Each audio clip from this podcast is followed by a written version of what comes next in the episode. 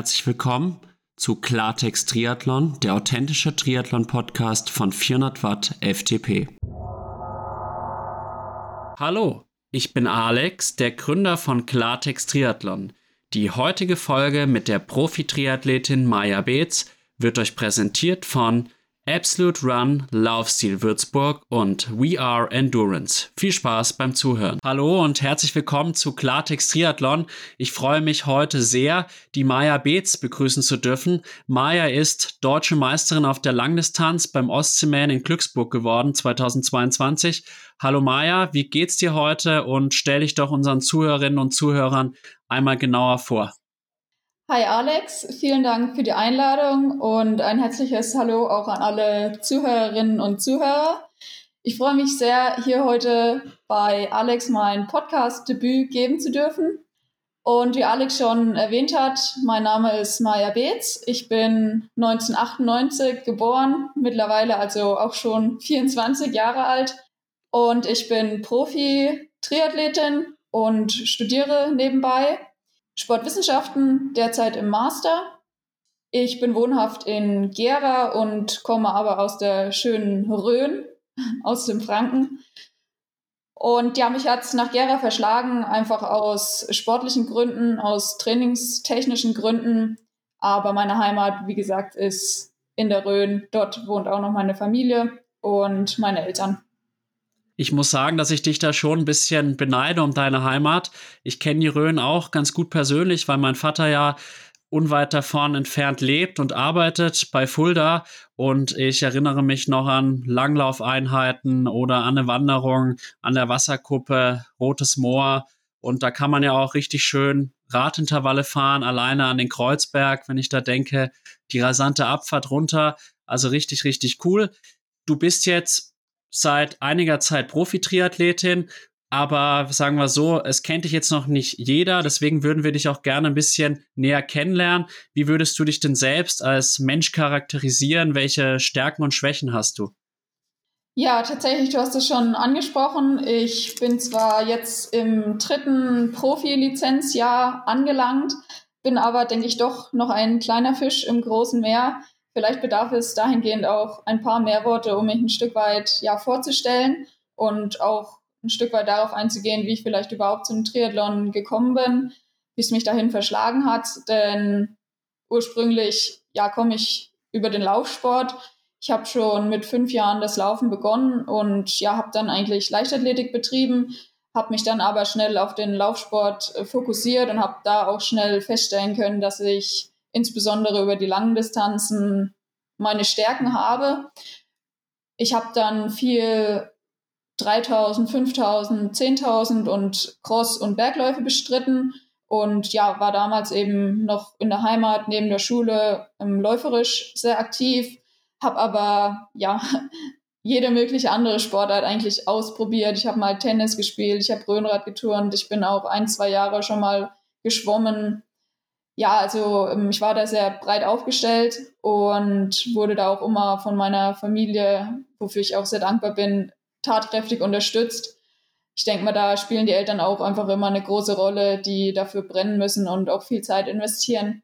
Und ich bin auch geritten seit meinem fünften Lebensjahr. Ich hatte auch ein eigenes Pferd und ja, mit der Schule oder mit der steigenden Schulklasse war ich dann aber ähm, gezwungen, mich zu limitieren und natürlich da auch ein, zwei Sportarten rauszupicken. Und dann habe ich mich eben auf das Laufen und das Reiten fokussiert, habe dann 2016 mein Abitur gemacht und mich anschließend entschlossen, für ein Jahr ins Ausland zu gehen, als Au pair nach Schottland, nach Edinburgh.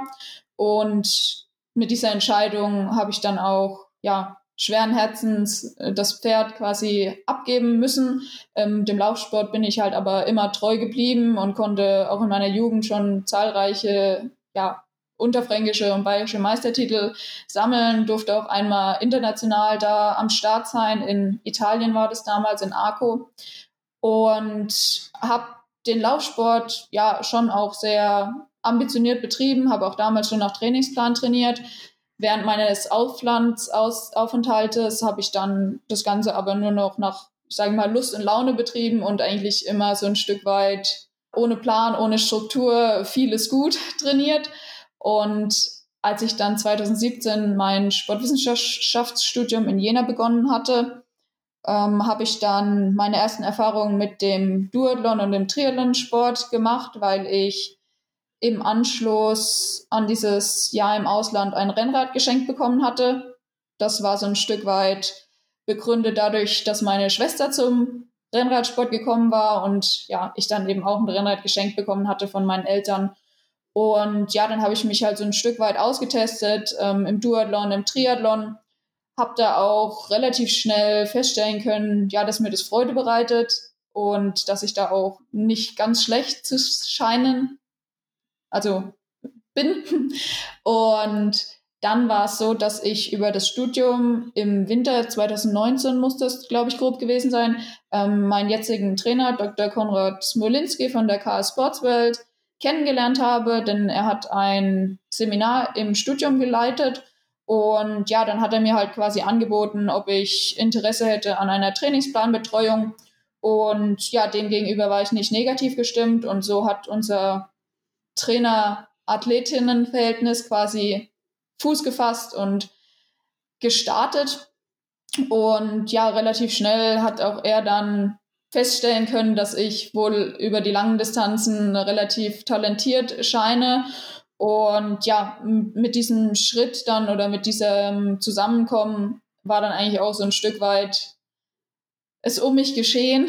Und ich bin halt dem Triathlonsport, insbesondere eben dem Langdistanz-Triathlonsport, verfallen und ja, trotz meines, ich denke mal doch noch relativ jungen Alters, jetzt von 24 im Langdistanz-Triathlon, ja, versuche ich mich da natürlich zu etablieren. Einige gute Erfolge sind mir da, denke ich, bisher auch gelungen.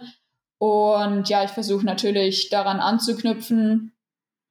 Und mit der ersten Langdistanz 2021 in Rot, wo ich dann direkt auch in die Top 10 kommen konnte, war das, war das ein schöner Einstieg, bei dem ich mich auch selber total überrascht habe. Und ich bin dahingehend aber auch ähm, meinem Trainer eben dankbar, dass er das Talent entdecken konnte und ähm, hoffe da natürlich weiterhin auf eine, eine gute Zusammenarbeit und auch sportliche Erfolge. Aber ja, um nochmal auf die Frage einzugehen, wie es mir denn überhaupt geht und wie ich mich charakterisieren würde, und auch was meine Stärken und Schwächen betrifft. Also mir geht's äh, gut. Ich freue mich, dass ich hier ja, zu Gast sein darf. Ich muss aber ehrlicherweise auch gestehen, dass ich schon ein wenig aufgeregt bin, weil es eben meine erste Podcast-Teilnahme ist. Aber ich hoffe, mich dann doch wacker schlagen zu können hier. Und ja, um das Thema Stärken und Schwächen zu eröffnen und dahingehend vielleicht auch nicht allzu doll auszuschweifen. Also ich glaube, ich bin eine sehr dankbare Person. Ich denke aber auch, also ich bin sehr selbstkritisch und zweifle viel an mir. Ich bin eine offene, aber auch direkte Person. Und ich würde mich auch als sehr bodenständig beschreiben, was mir auch sehr wichtig ist. Also ich hoffe natürlich, dass ich erfolgreich sein kann, aber ich möchte immer wissen, woher ich komme und ich möchte immer die Kirche im Dorf stehen lassen und ich möchte auch immer diese Dankbarkeit für die kleinen Dinge behalten, egal wie, wie es mir gelingt, dann doch Erfolg zu haben, hoffentlich irgendwann. Und ich freue mich auch einfach, wenn ich Menschen helfen kann oder wenn ich Gutes tun kann. Also sei das einfach nur ein Lächeln, das ich einem Passanten auf der Straße schenken kann oder wenn die Verkäuferin im Supermarkt sehr freundlich ist zu mir. Das sind einfach so Kleinigkeiten, die mein Leben schon auch ein Stück weit aufhellen und wo ich mich einfach drüber freue oder ja, das muss nichts Großes sein, aber so diese kleinen Sachen auch wertzuschätzen, das finde ich, finde ich wichtig und das denke ich, mache ich auch sehr. Ähm, was mich aber definitiv schwächt, ist, ich bin sehr wenig spontan. Also ich bin relativ festgefahren in meinen Strukturen, so würde ich mich beschreiben. Entsprechend, ja, es fällt mir auch sehr schwer loszulassen. Und das fängt schon damit an, wenn ich meine alten Laufschuhe oder alte Laufsocken aussortieren soll, obwohl da schon fünf neue Paar stehen, äh, fällt es mir trotzdem schwer, die anzuziehen. ich weiß auch gar nicht, woher das kommt, aber ja, tatsächlich dieses Loslassen ist, ist eine Schwäche meiner, meinerseits. Und flexibel zu sein, mich anzupassen, das ist auch eine große Schwäche, denke ich. Ich glaube, teilweise sind Schwächen, die ich habe, zugleich auch Stärken. Das sind vor allem die Punkte Struktur und Planung und auch der Punkt Bescheidenheit. Ähm, ich denke, ich bin eine, ja, doch manchmal vielleicht auch zu bescheidene Person, aber das sind einige Züge, die mich, denke ich, auszeichnen, die mir vielleicht selber auch zum Teil im Wege stehen oder mir das Leben manchmal selber schwer machen. Aber gleichzeitig ist eben so Struktur und Planung, auch was den Sport anbelangt, denke ich, auch mit eine Stärke. Und ja, ein weiterer Punkt, der mir immer wieder auffällt, ich weiß nicht, wie es da anderen zum Teil auch geht, aber ich zerbreche mir häufig den Kopf über Kleinigkeiten und ich mache mir auch häufig Sorgen über Dinge, die noch gar keine Probleme sind. Das ist teilweise ja sehr belastend auch für mich, weil ja manchmal liegt man abends im Bett, möchte einschlafen und der Kopf ist aber einfach so voll und hindert einem, einem, einem Einschlafen, weil man einfach über Gott und die Welt nachdenkt.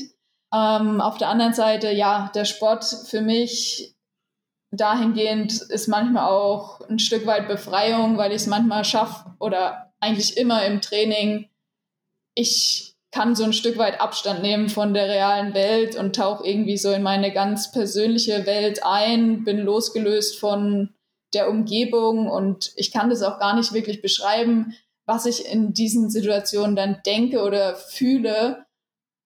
Es ist ganz kurios, manchmal ja, bin ich wie wie in so einem Szenario und bin eigentlich erst wieder daraus losgelöst, wenn das Training halt beendet ist oder wenn ich mit der Hand gegen die Schwimmleine stoße und quasi aus diesem, aus dieser Trance herausgeholt werde.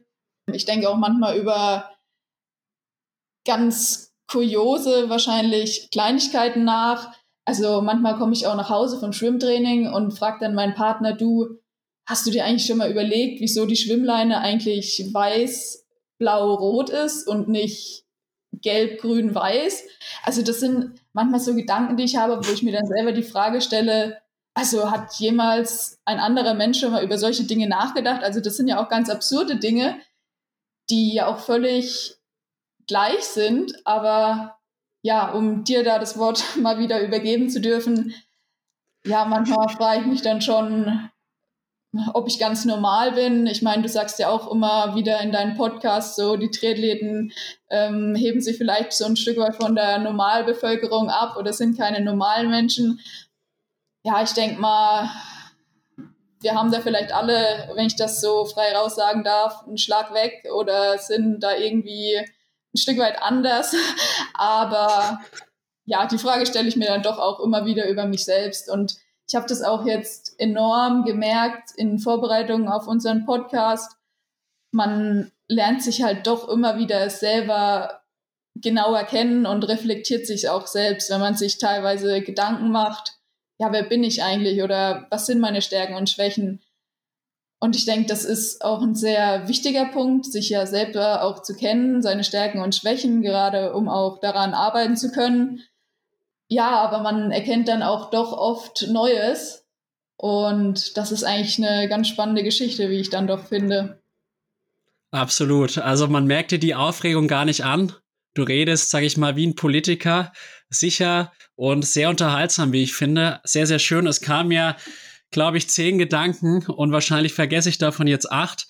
Ich glaube, dass wir Triathleten schon irgendwie besondere Menschen sind. Ich merke das auch bei mir manchmal, wenn ich dann in manche Dinge vertieft bin, gerade die dann mit dem Triathlon zu tun haben, sei es zum Beispiel jetzt ein Fahrrad zu reparieren, einen Reifen zu wechseln, da bin ich so in meiner Welt und wenn da jemand anderes was sagt, bekomme ich das dann teilweise gar nicht mit.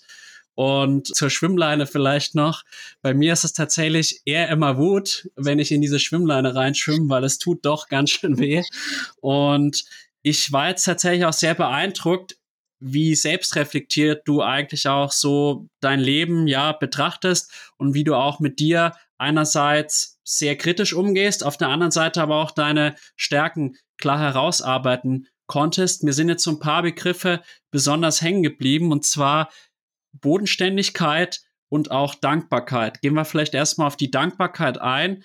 Wie definierst du denn Dankbarkeit? Und vielleicht auch in dem Zusammenhang, wie grenzt du Dankbarkeit von Zufriedenheit ab? Ich denke, alle Punkte natürlich sind immer individuell. Aber ich persönlich denke, dass Dankbarkeit sehr viel mit Wertschätzung zu tun hat.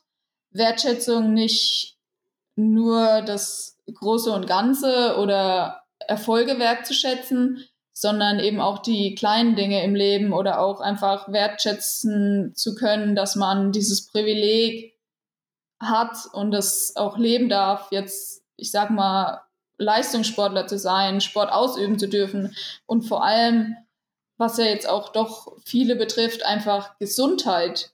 Gesundheit ist das A und O und ohne Gesundheit geht überhaupt gar nichts im Leben und oft ist uns das nicht präsent ohne da jetzt jemanden zu nahe treten zu wollen. Aber ich glaube, es ist halt doch oft so, dass man erst Wertschätzung in ausreichendem Maße erlangt, wenn ja Gesundheit einem zum Teil auch genommen wird. Ich denke mal, du kannst es sehr, sehr gut nachvollziehen, dass man erst dann merkt, oh, dieses Aufwachen und einfach gesund sein, das ist so viel wert.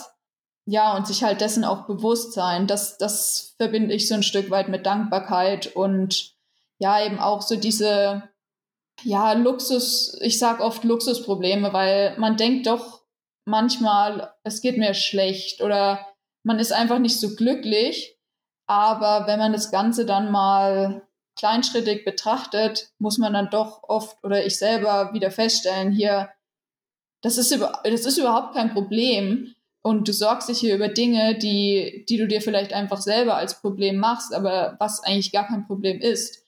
Also ich hoffe, man versteht so ein Stück weit, worauf ich hinaus will. Ich glaube, es ist auch immer sehr, sehr schwer in, in Worte zu fassen, diese, diese Begrifflichkeit und ja, was Zufriedenheit anbelangt, das ist wahrscheinlich auch oft leichter zu äußern, als es dann doch auch zu leben. So geht's mir zumindest. Und ich denke aber, Zufriedenheit hat eben sehr viel zu tun mit Ausgeglichenheit und auch einer stimmigen Balance. Ähm, das betrifft jetzt nicht nur das Sportliche, sondern das alltägliche Leben. Und ich denke, da sind auch SportlerInnen und Sportler nicht von dem Normalbürger abzugrenzen. Denn ich denke, dahingehend ist es eben sehr wichtig, dass man die größte Zeit im Leben ja irgendwie in Balance ist und auch im Reinen mit sich selbst und mit dem, was man tut, dass man sich selbst und die Tatsachen, die Situationen, in denen man sich befindet, akzeptiert und auch ein Stück weit annimmt und natürlich nach mehr strebt und sich auch weiterentwickeln möchte, aber dass man auch irgendwie bestmöglich einfach versucht, einen geeigneten Umgang mit der Situation zu finden und das Positive herauszunehmen und auch es ist schwierig im Hochleistungssport vor allem, denn da ist natürlich immer der Gedanke des immer schneller, höher und weiterkommens, aber dass man auch irgendwann erkennt, dass Stillstand nicht immer Rückschritt bedeutet. Es gibt ja dieses Sprichwort, Stillstand ist Rückschritt. Ich würde das nicht per se unterschreiben, denn ich denke, es ist eben wichtig, dass man in diesem Prozess auch einfach sein Leben lebt, weil es könnte eben morgen schon vorbei sein und man weiß auch nie, was bringt die Zukunft. Auch aus diesem Punkt heraus, was bringt die Zukunft? Vielleicht gibt es den einen oder anderen Kritiker, der jetzt auch hinsichtlich meiner Person sagt, oh, 24 und die macht schon Langdistanz-Triathlon das hat ja noch ein paar Tage Zeit. Ich denke, warum sollte ich das Talent oder die Chance nicht jetzt nutzen, wenn ich sie jetzt habe, weil was ist morgen? Wer sagt mir, was ist in zwei Jahren? Kann ich es dann noch machen? Und ja, ich glaube, vieles im Leben ist eben immer verbunden mit positiven und negativen Dingen zugleich. Und das ist eine ganz, ganz schwierige Geschichte, würde ich sagen. Aber ja, das, das sind so ein paar Gedanken, die mir eben zu den Begriffen Dankbarkeit und Zufriedenheit einfach einfallen. Und ich persönlich bin eben neben, dem neben der Dankbarkeit, dass ich den Sport so ausüben kann, wie ich ihn derzeit lebe, auch extrem dankbar für, für den Rückhalt, den ich erfahre durch meine Familie und auch einfach zu wissen, die Familie ist da, wenn man einander braucht, auch wenn wir örtlich voneinander entfernt sind. Ja, würde ich auch so, wie ich meine Kindheit verbringen durfte, nicht missen wollen. Und ja, ich schätze das extrem. Also ich habe, wie gesagt, auch noch eine Schwester und einen Bruder und dahingehend kann ich vielleicht auch nochmal erwähnen, äh, Stefan Beetz, der jetzt auch schon bei dir in der Podcast-Folge Gast sein durfte, ist nicht mein Bruder. Ähm, tatsächlich kannte ich ihn vor deiner Folge noch nicht einmal. Es ist eigentlich ganz lustig, weil er ja aus Schweinfurt kommt und das auch gar nicht mal so weit weg ist von meiner Heimat. Aber ja, mein Bruder tatsächlich hat nichts mit Sport am Hut. Äh, dahingegen meine Schwester schon, sie betreibt Radsport. Aber ja, um dahingehend auch nicht zu weit auszuschweifen, wie gesagt, ich bin halt einfach dafür dankbar für das, was ich habe und ja, natürlich auch für das oder für die Person, die ich bin. Äh, auch wenn ich nicht immer, sage ich mal, so offen und ehrlich auch mit mir im, im Reinen vielleicht komplett bin. Wie gesagt, ich bin da, glaube ich, auch sehr selbstkritisch und zweifle dann doch auch oft an mir. Verstehe ich. Ich glaube, jeder Mensch hat irgendwie so gewisse Probleme einfach auch im Selbstwert. Jeder muss da auch an sich arbeiten und weil jeder hat doch irgendwie so Verletzungen, Wunden, die dann doch irgendwie im Unterbewusstsein tiefer verankert sind, an die man vielleicht sogar bewusst gar nicht mehr so richtig herankommt, aber die trotzdem immer noch präsent sind. Was ich jetzt wirklich bei dir sehr, sehr schön finde, du bist für sehr, sehr viele Sachen dankbar und ich glaube, diese Dankbarkeit ist auch ein ganz, ganz wichtiger Aspekt dafür, um auch sich in seinem Leben glücklich zu fühlen und irgendwie zumindest halbwegs mit sich im Reinen zu sein und der Welt. Würdest du dich denn auch als zufrieden charakterisieren? Oder wenn ja, warum? Ich würde mich schon als zufrieden definieren, ja. Äh, aus dem Grund, weil ich die Option habe, derzeit einfach meine Leidenschaft leben zu dürfen. Ich ja, studiere nebenbei, aber mein Fokus liegt komplett auf dem Sport. Also das Studium wird dem Sportlichen komplett untergeordnet. Ich bin derzeit auch am Ende meines Masterstudiums, aber ich muss auch dahingehend immer wieder feststellen, ich denke, ich bin sehr zielstrebig, aber das betrifft nicht alle Bereiche. Also ich bin im Sportlichen, denke ich, sehr zielstrebig und auch sehr motiviert und ähm, ja, ziehe da jene, jede Trainingssession durch. Aber ja, so was das Studium anbelangt, da, da könnte ich doch noch ein paar mehr Hummeln im Hintern haben, wenn ich das so offen sagen kann. Oder dahingehend bin ich halt selbst mit mir unzufrieden auch oft, weil das ist einfach nur so ein schwerer Stein, der mir im Bauch liegt. Ähm, diese Abschlussarbeit, die ich da noch schreiben muss. Von daher glaube ich, muss ich mich da so ein Stück weit differenzieren jetzt zwischen ja diesen verschiedenen Parallelwelten, in denen ich sozusagen stecke. Also ich glaube, dass halt dieses Thema Zufriedenheit auch sehr zwiespältig in gewisser Weise ist. Einerseits glaube ich schon, dass bis zum gewissen Ausmaß so eine Unzufriedenheit dazu führt, dass man halt irgendwie sich weiter verbessert und dann nochmal in Regionen vorstößt, in die man vielleicht ohne diese Unzufriedenheit nicht gekommen wäre. Auf der anderen Seite, glaube ich, ist Unzufriedensein sehr, sehr gefährlich. Und ich glaube halt gerade im Leistungssport, aber auch im sonstigen Leben haben wir es häufig sogar mit unzufriedenen Menschen zu tun, weil ich mache es jetzt mal an meiner Langdistanz fest. Ich glaube schon, dass ich da stolz drauf bin, dass ich die gefinisht habe. Ich bin stolz darauf, dass ich es durchgezogen habe. Und ich bin auch dankbar für das Erlebnis. Aber zugleich war ich dann auch unzufrieden mit meiner Laufleistung und das, das trübt das Ganze dann irgendwie. Und ich merke das schon auch im Leben, dass es mir, obwohl ich es mir schon häufig anders vorgenommen habe, ich immer wieder in diesen, dieses Muster zurückfalle, dann auch mal erst das Negative zu sehen. Es gelingt mir dann zwar immer durch beispielsweise Listen, wo ich mir aufschreibe, was gut läuft, was nicht so gut läuft und das dann gegenüberstelle, da muss ich sagen, überwiegt das Positive häufig das Negative. Aber wenn man dann eigentlich wieder so in seinem Alltagstrott ist und es auch wieder tatsächlich auch dann mal sportlich besser läuft in meinem Fall, dann tendiert man schnell wieder dazu, in diese unzufrieden, in dieses unzufriedene Ich zurückzufallen. Und deswegen finde ich das sehr, sehr zwiespältig. Ja, um da nochmal einhaken zu dürfen, ich denke, das ist ein ganz wichtiger Punkt, den du da ansprichst. Und ich glaube, der Mensch tendiert auch immer eher dazu, eben dieses Negative ein Stück weit präsenter zu haben als das Positive oder dass es auch so ist, dass man sich an negative Ereignisse dann doch länger daran erinnern zu scheint als an positive. Das möchte ich jetzt auch gar nicht über einen breiten Kamm scheren, sondern vielleicht ist das auch jetzt einfach bei dir und mir so der Fall. Aber ja, das, das zu dem Punkt und auch nochmal um Zufriedenheit so ein Stück weit definieren zu können oder darauf einzugehen.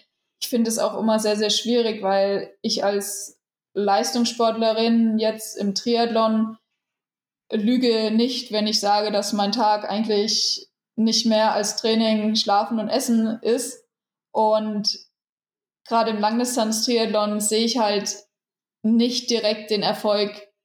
Und dadurch, dass ich halt so wenige Tage X im Jahr anstrebe und versuche an diesen Tagen X eben bestmögliche Leistung zu erbringen, und alles auf wenige Karten setze, aber ja nicht wie beispielsweise ein Handwerk sehe, was ich geschaffen habe, dass es sehr, sehr schwierig ist, quasi auch zu sehen, wofür man tagtäglich arbeitet und sehr viel Zeit, Energie und Kraft investiert, weil der Dachdecker sieht einfach am Ende des Tages, das Dach ist fertig und neu gedeckt und es ist dicht. Aber wir als Sportler, wir haben diesen direkten Vergleich eben von war und ist nicht unmittelbar gegeben. Und gerade im Triathlonsport oder im Langdistanz-Triathlonsport ist es halt so, dass wir nicht häufig die Option haben, uns dann doch ja präsentieren zu können im Wettbewerb. In anderen Sportarten ist da einfach die Wettkampfdichte auch ein Stück weit dann höher und wenn dann mal ein Wettkampf, sage ich mal, in die Hose geht, dann versuche ich es eben am nächsten Wochenende wieder oder am übernächsten. Aber ja, im Langdistanz-Triathlon ist es halt eben einfach nicht so, so easy wie in vielleicht manch anderen Sportarten. Das stelle ich mir auch total schwierig vor als Profi-Triathlet, da auch immer diesem Leistungsdruck, der dann auch da ist, weil man muss ja auch Ergebnisse liefern, um dann auch für Sponsoren etc. weiter interessant zu bleiben oder auch überhaupt weiterhin seinen Profisportler-Lifestyle finanzieren, finanzieren zu können, stelle ich mir wirklich schwer vor. Wie gehst du denn dann auch mit diesem Leistungsdruck, der dadurch auch automatisch entsteht, um? Ja, also ich denke, es ist eine ganz, ganz schwierige Geschichte. Auch dahingehend, denke ich, ist das Ganze immer individuell zu betrachten, aber es ist definitiv richtig, wie du sagst, dass einfach dieser Leistungsdruck vielleicht auch ein Punkt ist, der uns, ich sag mal, Profi-Triathletin oder Profisportler vom Age-Grouper differenzieren, weil wir natürlich davon oder von der sportlichen Leistung viel mehr abhängig sind als der Hobbyathlet. Ich denke, es ist essentiell im Hochleistungssport, dass man eben nicht nur auf körperlicher Ebene ausgebildet wird und ist, sondern eben auch auf mentaler und psychischer Ebene. Denn ich glaube, vor allem im Leistungssport ist halt der Kopf mit der entscheidenden entscheidungsgebende Faktor. Ähm, ich glaube, im Hochleistungssport haben Sportlerinnen und Sportler so ein extrem hohes körperliches Niveau, dass sich nur marginal voneinander abgrenzt, dass halt die mentale Leistungsfähigkeit doch ein herausragender Parameter ist, der halt eben über Sieg oder vielleicht dann auch Niederlage entscheiden kann. Und ich glaube, auch der Umgang eben mit Rückschlägen und ja, Erfolgen, die man vielleicht nicht feiern kann, so wie man sie sich erträumt oder erwünscht hätte. Ich denke, dahingehend ist es enorm wichtig, dass man es versucht, dann irgendwann auch zu akzeptieren, anzunehmen, auch wenn das immer extrem schwer fällt und total leicht gesagt ist, aber nicht leicht gemacht ist und auch immer viel Zeit braucht, aber dass man dann halt auch irgendwann das Positive herausnimmt, wie du jetzt schon angesprochen hast, du machst ja oft eine Liste, was war positiv, was war negativ, dass man versucht, diese ja, Fehler, die man vielleicht gemacht hat im Rennen, nicht zu wiederholen, aber dass man halt irgendwann auch damit versucht abzuschließen, weil ich glaube, es bringt eben nichts, langfristig dann an Negativität festzuhalten. Das sagt sich auch immer viel leichter, als es dann doch gemacht ist. Ja, aber ja, dieser Leistungsdruck, um persönlich auf mich einzugehen, ich glaube tatsächlich, dass es bei mir so ist, dass ich auch oft mein größter Feind selbst bin. Also, dass ich mir Druck am meisten selbst mache. Ähm, dass ich vielleicht auch den Eindruck habe, dass ein sehr hoher Druck von außen auf mich wirkt, aber ich das vielleicht auch falsch wahrnehme. Ich glaube, es ist auch immer total interessant, was diese Selbst- und Fremdwahrnehmung mit einem macht und auch wie sich diese unterscheiden können, weil ich glaube, man nimmt sich oft vielleicht ganz anders wahr als, als die Außenwelt. Und dahingehend finde ich es persönlich auch total schön oder total wichtig, wenn, wenn man nicht auf seine Sportart oder auf jetzt das Profi-Triathlon-Leben begrenzt wird oder auch, wenn man sie dann feiern darf, Erfolge, sondern für mich persönlich ist es ein viel wertschätzenderes Geschenk, wenn mir jemand sagt, du Maya, ich mag dich oder ich finde, du bist eine tolle Person deinetwegen. Nicht, weil du deutsche Meisterin 2022 über die Langdistanz geworden bist, sondern ja, einfach, dass, dass man einander auch seiner Werte gegenüber mag oder eben nicht mag. Ich bin auch der Ansicht, nicht jeder muss jeden mögen oder es gibt auch Menschen, mit denen ist man einfach nicht so vertraut wie mit anderen. Aber ja, auch als Sportler nicht auf diesen, dieses Sportlertum begrenzt zu werden, das finde ich oder ist in meinen Augen dann doch wichtig und schön zu hören. Ich sehe es sogar als sehr wichtig an, weil ich glaube, wenn man nur noch auf den Sport, sag mal, wie sagt man da, begrenzt wird, dann ist es eigentlich sogar eine traurige Geschichte und man sollte in meinen Augen wirklich auch weiter als Mensch an sich arbeiten und nicht nur als Triathlet. Leidest du denn manchmal unter diesem Leistungsdruck, der dann logischerweise da ist? Ja, ich würde die Frage mit Ja beantworten. Warum?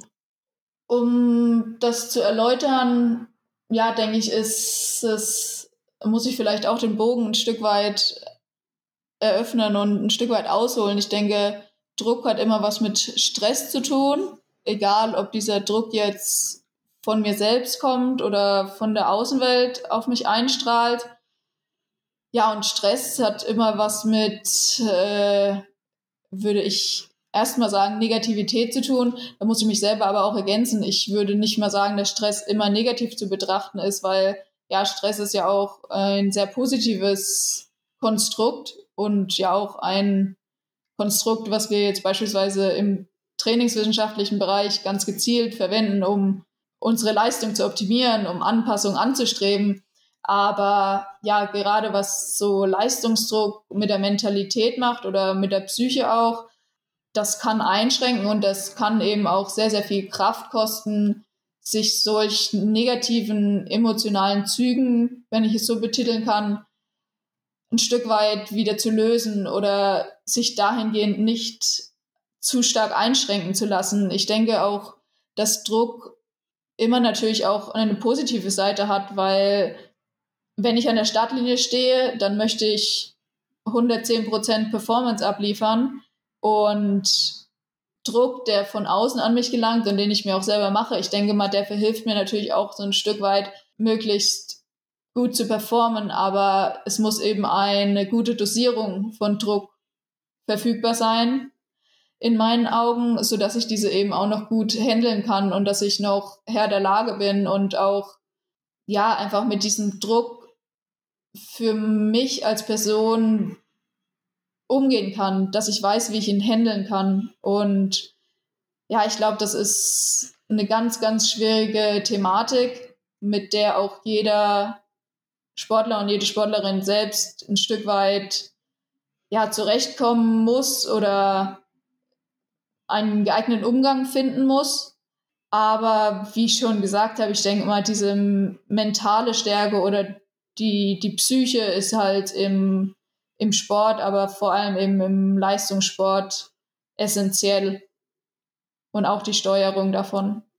Absolut. Also ich sehe das sehr ähnlich. Ich glaube, dass halt Leistungsdruck sicherlich auch positive Aspekte hat. Alleine, wenn ich jetzt halt daran denke, wenn ich dann beim Triathlon an der Startlinie stehe und das Adrenalin steigt oder generell auch diese Wettkampfsituation hatte ich beim Schwimmen ganz extrem. Also ich konnte im Schwimmen teilweise auf Wettkämpfen zwei Sekunden schneller schwimmen als im Training auf einer 50-Meter-Strecke, was jetzt wirklich nicht viel ist. Und da hat es mich regelrecht beflügelt.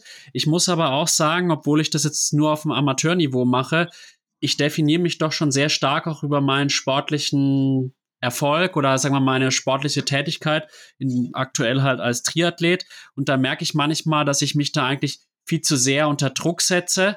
Und dann denke ich mir immer so, im Endeffekt ist es, ist das, was wir machen, Konstrukt. Ich meine, wenn man sich jetzt die Tierwelt anschaut, kein Tier der Welt kommt auf die Idee, quasi ein Triathlon auf einer abgesperrten Strecke zu veranstalten. Und wir brauchen irgendwie so diesen, diesen Wettkampf, dieses sich messen.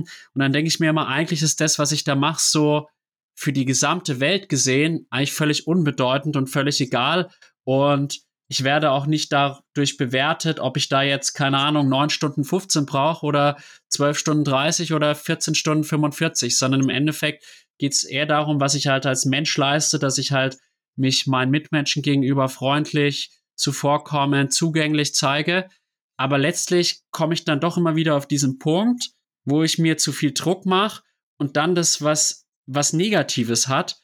Und mir gelingt es aber dann immer wieder nicht, obwohl ich so theoretisch eigentlich weiß, dass es unbedeutend ist, das dann auch wirklich voll umfänglich dann zu leben, wenn du verstehst, was ich meine. Ja, also ich glaube, so ein Stück weit das zu tun, also man hat ja oft Gedanken, so dieser Engel und dieser Teufel. Und manchmal der Stimme des Engels stärker zu folgen als der Stimme des Teufels, ist wahrscheinlich oft herausfordernder, herausfordernder, als wir glauben. Und dahingehend ist mir jetzt auch noch ein Gedanke präsent geworden. Und zwar ist es ja auch oft so vom Wettkampf, dass man sich alle möglichen Szenarien ausmalt und die auch im Kopf ein Stück weit durchspielt. Aber ich glaube, wichtig, und das sagt auch mein Trainer immer wieder, kurz vorm Wettkampf oder unmittelbar vom Wettkampf, da habe ich einfach Gedanken wie Platzierung, Zeiten nicht mehr im Kopf. Da ist dieses Thema abgeschlossen. Also, wenn ich mich jetzt auch zurückerinnere an manche Wettkampfstarts, da bin ich einfach so voller Emotionen, aber zugleich ist es dann, glaube ich, auch für mich gut, dass ich so jemand bin, der eben in seine eigene Gedankenwelt auch abtauchen kann. Ja, ich kann gar nicht beschreiben, wie ich mich da fühle. Ja, aber ich kann mich erinnern jetzt zum Beispiel an die Challenge Rot, als ich da am Kanal unten stehe und ich habe mich dann von meinem Partner verabschiedet, als ich in die Wechselzone gegangen bin. Ich habe geheult, weil ich kann gar nicht genau beschreiben, wieso ich geweint habe vor Aufregung, vor Emotionalität, vor, vor dem Nichtwissen, wie dieser Wettkampftag verlaufen wird. Es kann natürlich auch gut sein, dass das damit in Zusammenhang steht, weil ich halt doch noch wenig Erfahrung habe oder weil ich noch jung bin. Das sei jetzt mal dahingestellt, was die Gründe dafür alles sind, aber auch diese Gefühlslage, die man da erlebt, das ist zum Teil einmalig. Und wenn ich mir jetzt Videos anschaue von jetzt beispielsweise der Challenge Rot, ohne da jetzt Schleichwerbung machen zu wollen, ja, da fängt das Herz an zu schlagen und da fühlt man sich wieder in diesen Moment zurück und das ist schon irgendwie ja einzigartig und phänomenal auch diese diese Gefühlswelt und aber auch was du sagst, man stellt sich dann doch oft die Frage, vielleicht auch oft an den Tagen, an denen man kritisch mit sich selbst ist oder besonders zweifelt oder an denen es vielleicht nicht so läuft, wie man es sich erhofft. Ja, warum mache ich das Ganze eigentlich? Also ich denke, oder ich würde lügen, wenn ich sagen würde, es gibt nicht die Tage, an denen ich auch manchmal das nicht gerne tue, was ich tue, weil ja, ich glaube, es gibt niemanden, der jeden Tag gerne auf die Arbeit geht oder der, der sich immer denkt, geil, jetzt darf ich wieder ähm, arbeiten gehen, anstatt auf der Couch sitzen zu bleiben. Also ich muss wirklich auch sagen, ich schätze es sehr. Das sind wirklich die allerwenigsten Trainingseinheiten, bei denen ich denke, oh, auf die habe ich jetzt wirklich keine Lust und ich würde jetzt lieber hier sitzen bleiben, anstatt aufs Rad schwimmen oder laufen zu gehen. Ähm, das habe ich auch festgestellt in der Corona-Zeit. Es fiel mir überhaupt nicht schwer, weiter zu trainieren, weiter motiviert zu bleiben, obwohl ich wusste, okay, es sind keine Wettkämpfe in Aussicht, weil ich eigentlich eine Person bin, die überhaupt nicht ein festes Ziel gesteckt braucht, um am Ball zu bleiben. Ganz einfach aus dem Grund, weil ich es auch liebe, was ich tue, weil es meine Leidenschaft ist und ja, weil ich auch dafür brenne. Aber wie ich schon sagte, ich würde lügen, wenn ich sage, jede Einheit ist grandios und der Überflieger. Und von daher, ähm, ja, kann ich auch diesen Gedanken gut nachvollziehen. Warum mache ich das eigentlich? Der ist legitim. Ich denke aber auch, der ist menschlich, weil niemand von uns ist eine Maschine. Und ja, es ist halt einfach nicht so, dass wir auf den Knopf drücken und funktionieren. Und gerade das ist ja auch die Gefahr eben bei den Langdistanz-Triathleten und diesen wenigen Tagen, an denen wir uns beweisen können. Dieser Knopfdruck, der funktioniert halt dann doch nicht immer. Aus welchen Gründen auch immer. Das muss ja auch nicht immer das Körperliche sein, sondern ein technischer Defekt, was übrigens auch noch eine große Schwäche von mir ist, der Umgang mit Technik, sei es die Mechanik am Rad, aber sei es auch die Technik am Medium. Äh, ich bin auch eine Person, ich bin komplett zahlenlos, also es wäre auch gar kein Problem für mich, wenn mein Wattmesser oder meine Uhr am Wettkampftag ausfällt, weil die Uhr benutze ich sowieso nicht beim Laufen. Die habe ich noch nicht mehr dran der Wattmesser oder der Radcomputer ist zwar dran und eingeschaltet, aber nur zum Werte aufzeichnen. Denn auch dahingehend finde ich, ist es ein sehr spannender Punkt.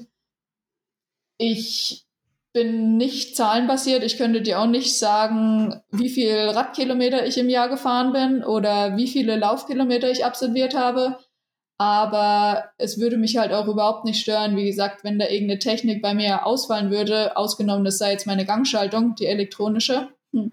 Ähm, aber ja, ich sag immer, weil manche dann doch staunen, was, wie, du läufst ohne Uhr im Wettkampf, wo ich sage, ja, ich laufe ohne Uhr, aber was bringt's mir, wenn ich vom Gefühl her total schnell laufe, mal auf meine Uhr schaue und die Uhr sagt, oh, du läufst total langsam. Was macht denn das in meinem Kopf? Das macht nichts Positives. Und genauso umgedreht, wenn ich das Gefühl habe, ich laufe total langsam, und ich schaue auf die Uhr und ich laufe dann doch schnell. Natürlich ist das dann beflügelnd, aber das kann ich dann auch im Nachhinein sehen. Also das war beispielsweise so in Italien bei der Langdistanz, die ich vergangenes Jahr im Herbst gemacht habe. Mein Gefühl sagte mir ganz, ganz grottig, du kannst hier eigentlich spazieren gehen und einfach nur finishen, irgendwie ins Ziel kommen und wenn es fünf Stunden sind und dann kam ich ins Ziel und ich hatte trotzdem noch eine Laufzeit von 3,22, wo ich dann dachte, wie ist das möglich? Also da haben mein Gefühl und die Zeit überhaupt nicht miteinander korreliert, aber ich würde mich halt doch als Person beschreiben, ich kann, ich kenne meinen Körper relativ gut und ich kann abschätzen, kann ich das durchhalten oder gehe ich nach fünf Kilometern jetzt sowas von baden und gehe halt total ein. Also ich denke, dahingehend ist es eben auch wichtig, den Körper zu kennen und nicht nur noch von Zahlen das Ganze abhängig zu machen. Weil ich kenne halt auch andere Geschichten, wo dann SportlerInnen äh, ja, Trainingseinheiten oder Wettkämpfe abbrechen, weil eben der, der Leistungsmesser ausfällt. Und naja, dann habe ich ja ein Riesenproblem, wenn ich davon abhängig bin, in meinen Augen. Aber das, da kann natürlich auch jeder umgehen, persönlich für sich, wie er, wie er möchte. Aber für mich ist es halt dann doch auch wichtig, dass ich, dass ich ein Stück weit weiß, ob ich mich jetzt total verausgabe oder ob ich da noch Reserven habe. Also ich finde es total interessant, dir zuzuhören. Und es ist ja wirklich ein sehr ungewöhnlicher Weg, den du da gehst. Ohne Leistungsmesser, ohne Daten. Äh, Herzfrequenz, wird die genommen oder wirklich komplett nach Gefühl? Äh, also es ist tatsächlich schon so, um da jetzt keine Missinformationen zu verbreiten. Ich habe schon Leistungsmesser und ich habe auch meinen Radcomputer und natürlich nutze ich auch meine, meine Laufuhr. aber ich bin nicht fokussiert darauf. Also ich habe natürlich schon in meinem Trainingsplan auch die Vorgaben von den Watt und den Pace-Vorgaben, aber ja, es ist halt nicht so, dass ich jetzt abhängig bin davon, würde ich das so ähm, beschreiben. Und ja, entsprechend bin ich halt auch nicht aufgeschmissen, wenn sie ausfallen. Und ja, ich zeichne natürlich meine, meine Herzfrequenz auf. Ich denke mal, das sind auch ganz, ganz wichtige ähm, Hilfsmittel und Parameter, die man da nutzen und nehmen kann und die die technische Entwicklung ja auch bietet. Ich denke mal, das wäre ein Stück weit auch ja verschenkte Wissenschaft oder Technologie, wenn ich es so nennen kann, wenn man das nicht tut.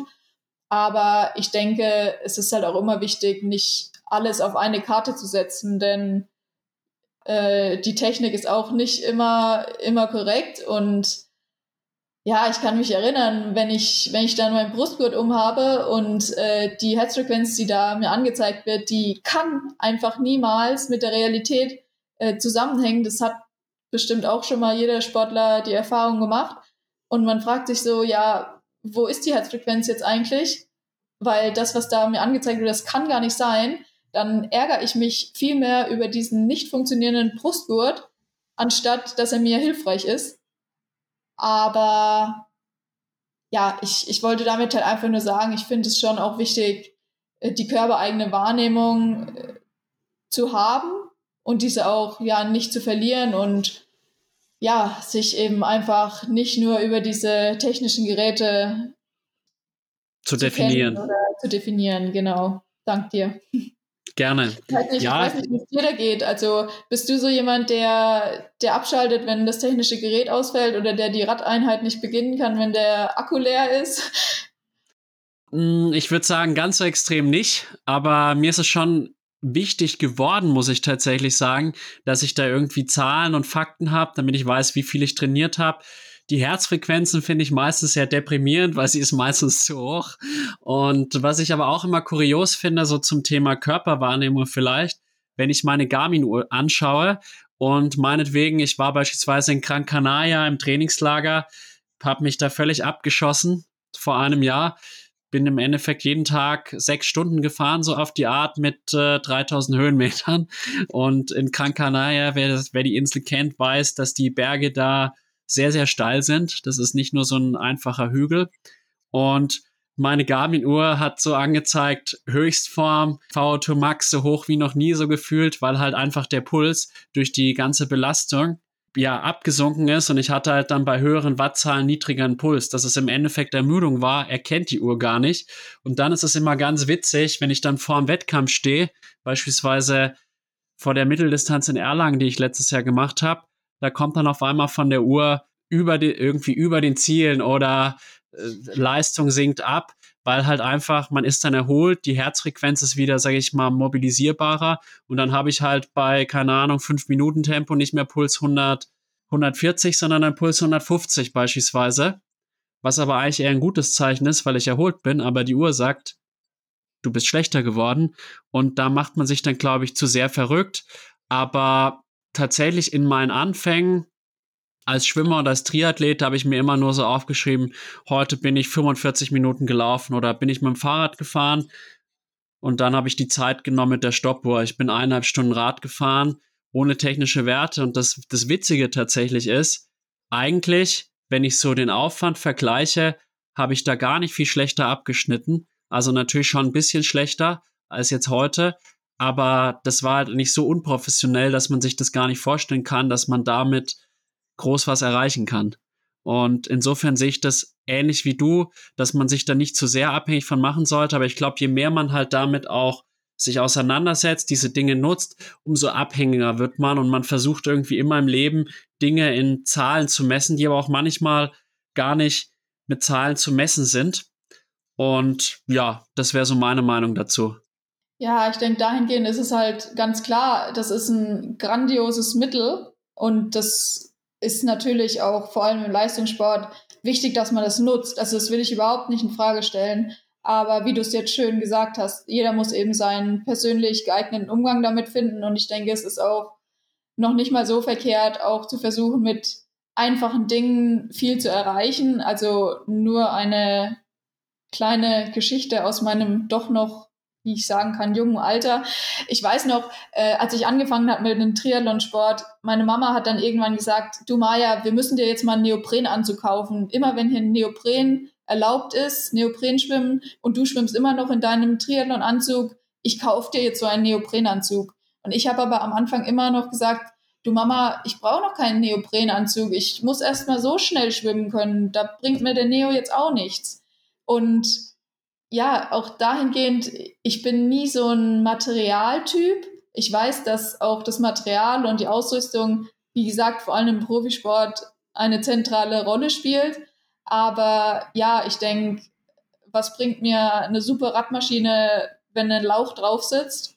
Äh, da muss auch eine Maschine drauf sitzen. Also du weißt, was ich meine.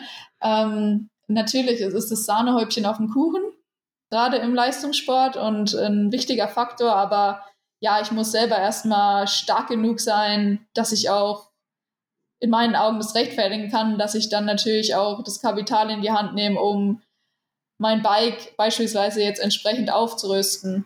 Weil, gut, man sieht es ja auch oft, und ich will das gar nicht wissen, was bei manchen Triathlon-Veranstaltungen für Gelder in diesen Wechselzonen steht.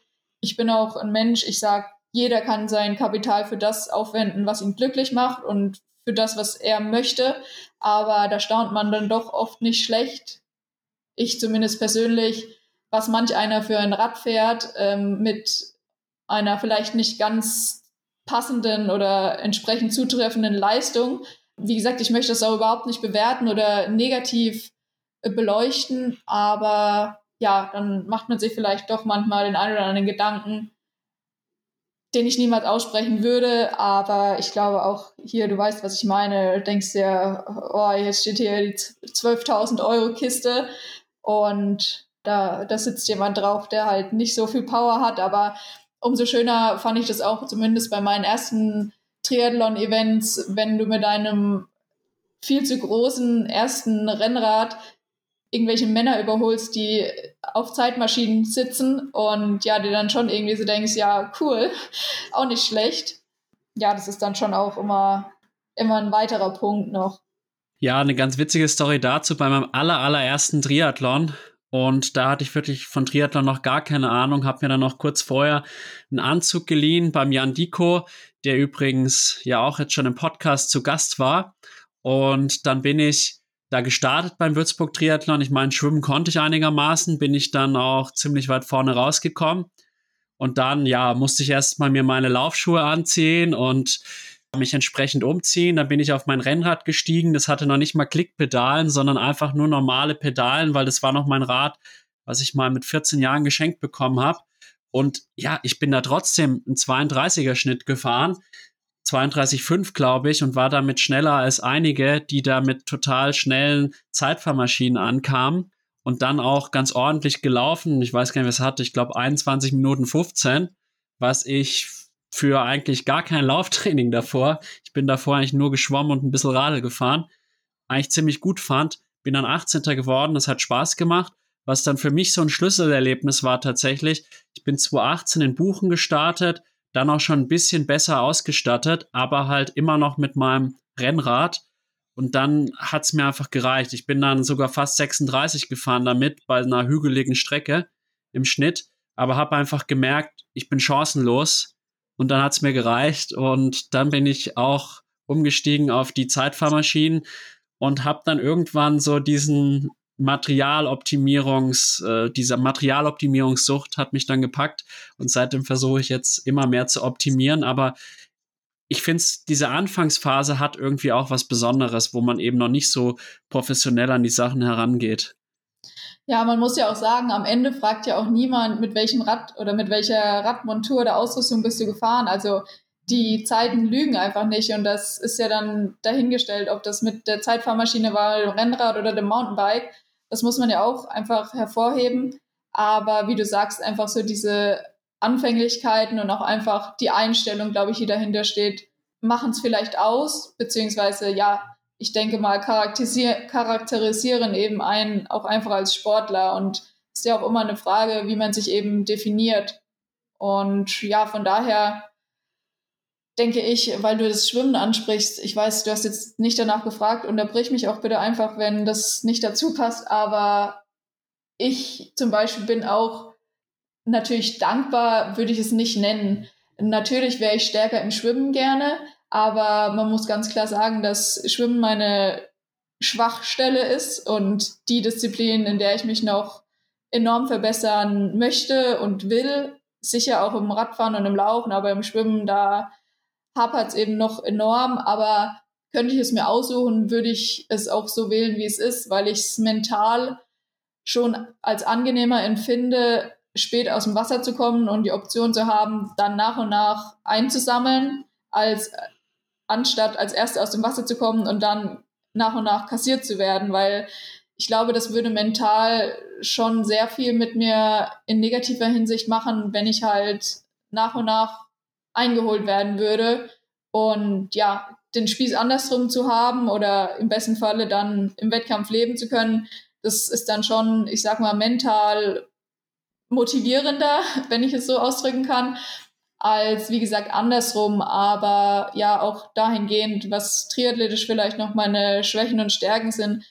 Ja, ganz klar Schwäche halt das Schwimmen, aber ich würde auch ganz sicher nicht sagen, dass ich da irgendwo am Ende der Fahnenstange beim Laufen und beim Radfahren bin.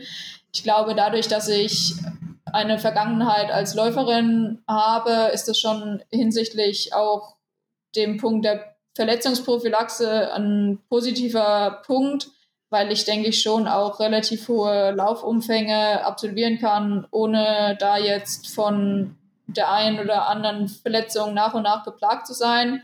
Dreimal aufs Holz geklopft dabei auch. Und in der Hoffnung, dass es so bleibt. Also ich kann da dankbarerweise sagen, dass ich da noch nie einen verletzungstechnischen Rückschlag erleben musste. Ja, ich hoffe natürlich, dass es weiterhin so vorangeht. Aber ja, zudem ist eben der Punkt, dass ich relativ klein bin, also mit 1,57. Da sind sicher die Hebelverhältnisse auch ein bisschen anders, sodass ich da vielleicht auch mehr Laufumfang verkraften kann als vielleicht der ein oder andere Sportler. Aber ich glaube, man kann sich vielleicht auch nie aussuchen, was die Stärken und die Schwächen sind. Ich denke mal, es ist halt dann einfach wichtig, an den Schwächen zu arbeiten, genauso wie an den Stärken. Die Schwächen versuchen bestmöglichst klein zu halten und auszumerzen und die Stärken halt einfach zu stärken. Aber ich denke mal, Optimierungsbedarf gibt es da ganz, ganz sicher und ganz, ganz viel in allen Disziplinen bei mir. Und von daher, ja, könnte ich es mir wünschen, könnte ich es mir aussuchen, würde ich halt ganz einfach hoffen und mir erträumen, dass ich es da halt einfach schaffe, mich ja an der Weltspitze des Profi-Langdistanz-Triathlons etablieren zu können und ja, langfristig da vorne mitmischen zu können. Ich glaube, das ist immer sehr einfach gesagt und schwer gemacht, weil man sieht halt auch im Triathlon-Leistungsbereich, wie enorm da die Leistungen ausfallen und wie die Entwicklung da voranschreitet. Aber wenn ich es nicht versuche, dann weiß ich nicht, ob ich es schaffe. Und ich denke, es ist auch immer richtig, so ehrlich zu sich selbst zu sein und Ziele bei Gegebenheit anzupassen. Also ich denke, nichts, was man vielleicht ausspricht, ist in Stein gemeißelt, weil ich glaube, falscher Ehrgeiz ist auch nicht gerade gesund. Beispielsweise hätte ich mir, bevor die Startliste Rot 23 veröffentlicht wurde, natürlich erhofft und gewünscht, dass ich es schaffe, an meinen vergangenen Platzierungen anknüpfen zu können. Die 21 Top 10 war mit dem zehnten Platz und 22 konnte ich den achten Platz erreichen. Aber nachdem ich jetzt die Startliste gesehen habe, glaube ich, wäre es falscher Ehrgeiz, wirklich daran festzuhalten und zu glauben, dass ich halt da so eine ähnliche Platzierung erreichen kann, weil das ist einfach absurd und in so einem Starterfeld, glaube ich, ja, wäre es andere als alles andere als richtig, das zu glauben und natürlich will ich an den Start gehen und da das Bestmögliche rausholen und alles geben. Und ja, wenn ich im Ziel bin und alles gegeben habe, dann habe ich alles richtig gemacht. Dann hätte ich nicht mehr geben können.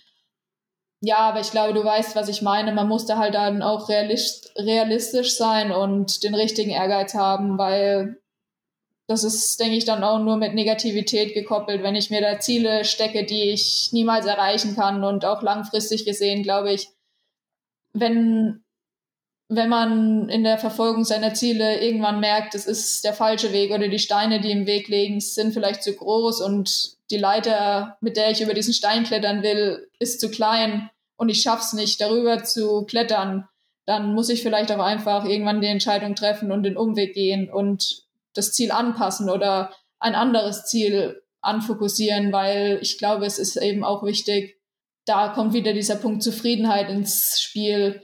Wenn ich eben zu lange merke, ich bin unzufrieden bei dem Weg, den ich gehe, dann muss ich ihn halt wieder ändern, um Zufriedenheit zu erlangen oder ich habe halt irgendwie ein großes Problem. Mir ist da sofort dieser WhatsApp-Status von einigen Menschen in Erinnerung gekommen. Love the life you live or change it. Und ich glaube, das fasst eigentlich ganz gut zusammen. Und ich wünsche dir natürlich trotzdem, dass du die Überraschung bei der Challenge Rot 2023 sein wirst. Und man weiß ja nie, im Triathlon kann alles passieren. Verletzungen, was weiß ich. Einfach auch eine super Leistung von dir. Machen wir es doch einfach auf die Weise. Und ich drücke dir auf jeden Fall die Daumen und Mal sehen, ob ich es jetzt als Athlet nach Rot schaffe. Ich hoffe es doch sehr. Dann sehen wir uns auf der Radstrecke. Könnte ich mir sogar vorstellen, dass wir dann eine Weile zusammenfahren. Ich glaube, wer, wer, meine Rennen kennt, weiß, dass ich eigentlich bis nach dem Radfahren immer sehr gut platziert bin. Also ich habe da eher so die gegenteilige Geschichte. Also ich bin immer am Anfang vorne, auch noch meistens nach dem Radfahren gut platziert und dann werde ich eingesammelt und ich gebe zu, es ist nicht ganz einfach, die ganze Zeit nur Niederlagen auf der Laufstrecke zu erleben und dann häufig zu merken, okay, selbst wenn du dich jetzt mehr anstrengst, du, der ist einfach besser oder die ist einfach besser als du. Aber schauen wir einfach mal. Du hast jetzt schon zweimal bei der Challenge Rot teilgenommen. Geh doch da mal so ein bisschen auf deine Erlebnisse ein und was verbindest du auch mit dem Triathlon in Rot? 2021 war das mein erster Langdistanzstart, die Challenge Rot. Man muss dazu sagen, 21 war die Radstrecke nur 170 Kilometer lang, aufgrund von Baumaßnahmen, wenn ich mich recht erinnere. Ja, und mein Ziel dahingehend war es eigentlich, erste Erfahrungen auf der Langdistanz zu sammeln. Und das halt mit möglichst wenig organisatorischen Aufwand. Auf jeden Fall kam die Challenge Rot da ziemlich gut gelegen vom Zeitpunkt, von der Location. Und so habe ich mich eben entschlossen, daran teilzunehmen. Und das war schon, ja, einfach so viele neue Erfahrungen. Einmal mit der Atmosphäre, mit der Langdistanz, mit dem Starterfeld, mit dem ich da an der Startlinie stehen durfte das war einmalig und ja, dann dieses ganze Rennerlebnis und das Geschehen und vor allem dann diese Krönung mit dem zehnten Platz und einer wahnsinnigen Zeit, die ich mir ja niemals erträumt hätte. Mein eigentliches Ziel war es damals, äh, unter zehn Stunden zu bleiben. Damit hatte ich geliebäugelt, sage ich mal. Aber ich habe es dann in 8 Stunden 59 paar zerquetschte oder 8 Stunden 57 paar zerquetschte. Ich möchte mich da jetzt nicht aufs äh, Glatteis legen. Geschafft zu finishen und natürlich, man muss eben dazu sagen, das war eben diese verkürzte Radstrecke, aber das war schon eine bombastische, ein bombastisches Erlebnis und ja, es hat natürlich alle Erwartungen, sage ich mal, übertroffen und dahingehend habe ich natürlich sehr positive Erinnerungen, die ich rückblickend auf Rot 21 da anstellen kann. Zudem war das eben eine Veranstaltung, die rundherum brillant organisiert war. Ich meine, es war noch kurz nach der Corona-Situation und da hieß es auch immer noch, ja, eigentlich ist Rot noch viel grandioser und noch viel mehr Zuschauer und die Atmosphäre ist noch viel atemberaubender und naja, ich habe eigentlich immer dazu gesagt, naja, das das war doch schon äh, total toll und naja, aber 22, wie gesagt, habe ich mich ja dann entschlossen, wieder zu starten und die Menschen, die gesagt hatten, das ist noch Corona limitiert, die haben wirklich nicht gelogen. Also wenn ich mich jetzt an 22 zurückerinnere und an den Solar Berg, ich meine, der ist ja wahrscheinlich in aller Munde. Ähm, auch der Rest äh, der Veranstaltung ist toll, nicht nur der Solar Berg, um da auch mal weitergehend Werbung zu machen. ja, aber da, da bin ich einfach nur durchgefahren und zuerst dachte ich mir, geht dort die Radstrecke lang, weil man einfach keine Straße mehr gesehen hat und wie dann die Menschen einfach Platz machten, so wie man, so wie ich mir das vorstelle, die Schafe in Irland auf der Straße und dem Verkehr weichen. Ja, das war schon enorm emotional. Ich weiß auch, dass ich geweint habe, dass ich Tränen in den Augen hatte und es gibt auch dieses eine tolle Bild, das mag ich selber sehr gerne, wo ich eben auf dem Rad sitze und diesen Solarberg hochfahre, man die Menschenmenge sieht und auch in meinem Gesichtsausdruck einfach sieht, wie emotional berührt ich da bin. Ja, und da denke ich natürlich gern zurück. Und das, das sind schon Erinnerungen, die bleiben.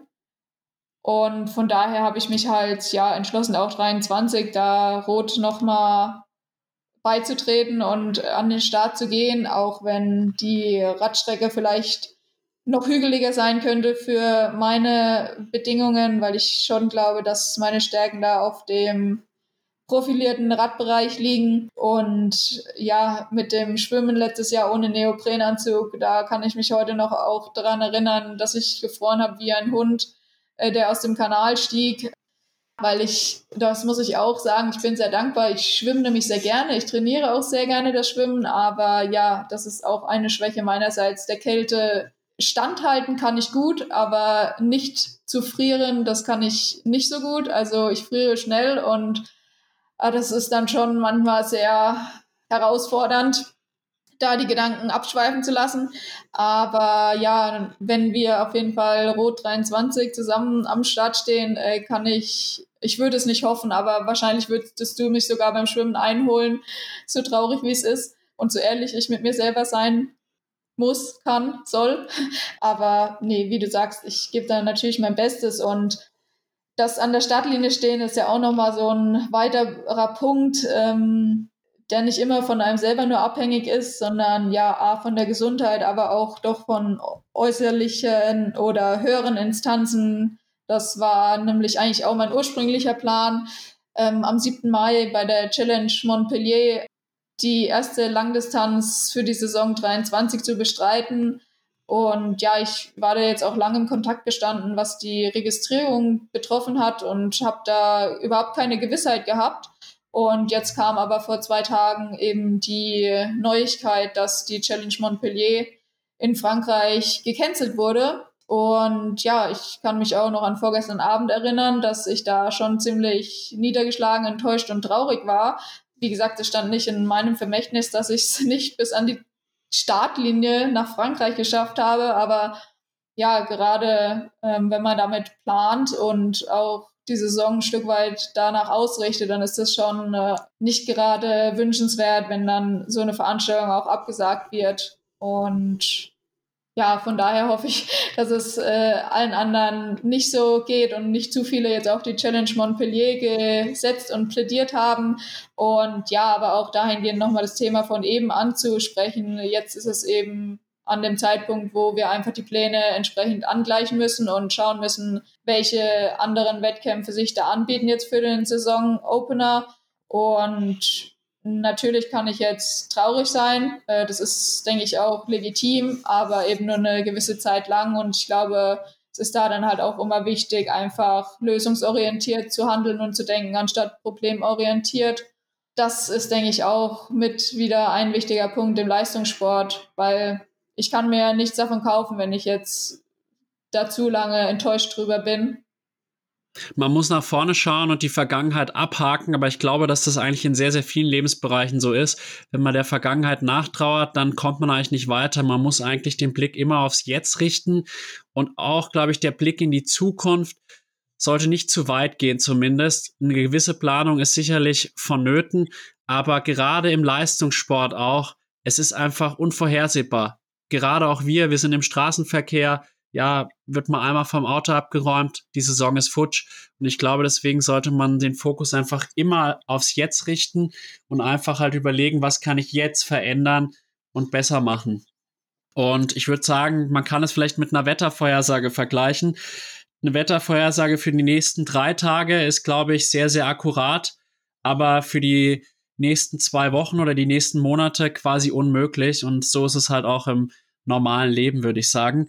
Aber um jetzt zurückzukommen auf die Challenge Rot, die Challenge Rot gilt ja auch so als das Rennen auf der Welt, was man vor allem auch als Age Cooper bestritten haben muss. Die Stimmung soll einmalig sein. Ich habe es jetzt persönlich eben noch nicht als Athlet erlebt. Du hast jetzt auch schon ziemlich eindrücklich so deine Gefühle geschildert. Da, da hatte ich auch vorhin schon den Gedanken, dass ich das total nachvollziehen kann. Mir ging es auch schon häufig so, dass ich dann einfach so Gänsehaut hatte während des Rennens oder auch dann dieses Gefühl beim Zieleinlauf, wenn dann auch alle Leute nochmal schreien und dich anfeuern. Also ich finde, dass es einem unwahrscheinlich viel gibt. Jetzt haben wir die Situation, dass sich mit Hawaii einiges verändert hat. Hawaii war ja bisher eigentlich so unumstritten das Ziel eines jeden Triathleten. Jetzt hat sich da was verändert durch die, sag ich mal, nur noch durch den Zweijahresrhythmus und die Trennung männlich-weiblich. Kannst du dir denn vorstellen, dass Rot langfristig Hawaii als WM-Ort ablösen kann oder ist das unvorstellbar für dich? Also erstmal um zu beginnen, äh, muss man Rot auf jeden Fall mal äh, absolviert oder daran teilgenommen haben. Da will ich mich auch gar nicht so weit aus dem Fenster lehnen, weil ich einfach zu wenige Vergleiche noch habe. Aber ich kann es auf jeden Fall jedem empfehlen und es ist einfach eine grandiose Atmosphäre, dort am Start zu sein. Äh, sicher kann ich das auch nicht für zukünftige Veranstaltungen vorhersagen oder vorhersehen, aber die Erfahrungen, die ich halt bisher gemacht habe, die waren schon brillant und die möchte ich auf jeden Fall nicht missen. Und jetzt auf deine weiterführende Frage eingehen zu können. Wie gesagt, ich bin ja niemand, der Dinge vorhersehen kann oder sich anmaßen würde, da irgendwelche Dinge rauszuposaunen. Ich kann ja nur von meiner persönlichen Prognose sprechen und da kann ich halt nur so viel zu sagen. Wenn ich jetzt das Starterfeld betrachte, was wir jetzt in Rot dieses Jahr erleben dürfen, dann glaube ich ganz klar, ja, dass das möglich ist, dass Hawaii gegebenenfalls abgelöst werden kann. Aber ja, ich persönlich merkst du schon so ein bisschen, ich bin sehr vorsichtig mit der Einschätzung dahingehend. Ich kann eben nur von mir selbst berichten. Da möchte ich eigentlich gar nicht zu tief dann darauf eingehen, weil ihr das, glaube ich, auch in den folgenden oder in den vergangenen Podcasten schon öfters mal hattet, das Thema, wie Sportler zu Hawaii stehen. Ich persönlich, obwohl ich es schaffen will, in die Weltspitze zu kommen und ich auch weiß, dass da eigentlich kein Weg an Ironman und Hawaii vorbeiführt, finde es dann doch oft schade, dass einfach Langdistanz-Triathlon sehr oft auf Ironman beschränkt wird und ich möchte es auch gar nicht zu stark bewerten oder auch nicht per se kritisch beleuchten, dass in der Gesellschaft einfach Langdistanz-Triathlon gar keinen Stellenwert mehr hat, sondern nur noch Ironman. Denn, ah, das hast du ja auch selber schon gesagt, deine Schüler kennen Ironman, aber die Langdistanz-Triathlon-Formate eigentlich nicht ich meine, das ist ja auch Respekt Ironman, weil die haben es einfach geschafft, mit einem extremen Marketing einfach diesen Langdistanz-Triathlon unter ihre Flagge zu stellen und das so enorm abzulösen. Also ich finde, das ist eigentlich eine spannende Geschichte oder ein spannender Gedanke. Ich meine, das spricht ja eigentlich nur für Ironman, dass auch die Menschen bereit sind, so viel zu investieren, um an solch einer Veranstaltung teilzunehmen, einfach nur um zu hören, you are an Ironman, wenn sie die Ziellinie überqueren. Aber ich finde es ja manchmal traurig, dass eben Langdistanz gar keinen Stellenwert mehr hat, sondern nur noch Ironman. Also das, dieses Verhältnis, dieses Wissen, das finde ich manchmal sehr, sehr spannend oder ja, vielleicht auch lädt zum Schmunzeln ein. Aber ja, um nochmal zurückzukehren, ich persönlich wäre ich losgelöst von dem Profisport und ja, von den Träumen oder Zielen, wo ich halt wünsche, dass ich hinkomme. Ich bin nicht so dieser Hawaii-Mythos-Fan. Also ich bin niemand, der sagt, ich, mein höchstes Ziel ist, den Ironman auf Hawaii zu bestreiten. Also ich weiß nicht genau, ob du verstehst die Richtung, in die ich abziele. Ich möchte natürlich die Leist oder ich würde es mir erwünschen, die Leistung irgendwann erbringen zu können, die die Profiathletinnen, die in Hawaii vorne mitmischen, auch erbringen zu können. Aber ich finde es tatsächlich toll, jetzt, dass auch die WM an gewissen anderen Orten ausgetragen wird. Äh, das war auch schon eine Sportlerin, ich glaube, das war die Svenja, die gesagt hat, dass sie es gut findet, dass eben auch in unterschiedlichen Bedingungen die Athletinnen und Athleten getestet werden. Denn ich denke, ja, jeder hat Stärken und Schwächen und manch einer kann auf Hawaii toll performen, aber manch andere vielleicht in Nizza. Und dahingehend muss ich halt auch nochmal sagen, in anderen Sportarten ist es ja auch so, dass die WM eigentlich rotiert, dass die einfach an anderen Austragungsorten jährlich stattfindet. Auch dahingehend sehe ich viele Vor- und Nachteile, gerade was auch Umwelt, Natur, ähm, Errichtung neuer Stadien oder ähnliches anbelangt. Aber prinzipiell für den Leistungsvergleich finde ich, es ist eine gute Sache, wenn die WM nicht immer an der gleichen Location ausgetragen wird. Und ja, so diesen Punkt, den ich jetzt gerade so ein bisschen anziele, ist einfach, ich glaube, dass auch die Dankbarkeit für ja, unsere Umwelt und unsere Natur, unsere Bedingungen, die wir haben, die sollte man schätzen und die sollte man auch wahren. Und ja, ich glaube, die Natur ähm, ist da eben ganz, ganz essentiell, weil sie uns den Lebensraum gibt, den wir nutzen können. Und ich finde es oft erschreckend, wie, ja, man kann nicht alle über einen Kamm scheren, aber wie schlecht der Mensch doch auch oft ist, weil ich meine, wir als Sportler sind auch oft und viel in der freien Natur draußen. Wir fahren Rad, wir laufen.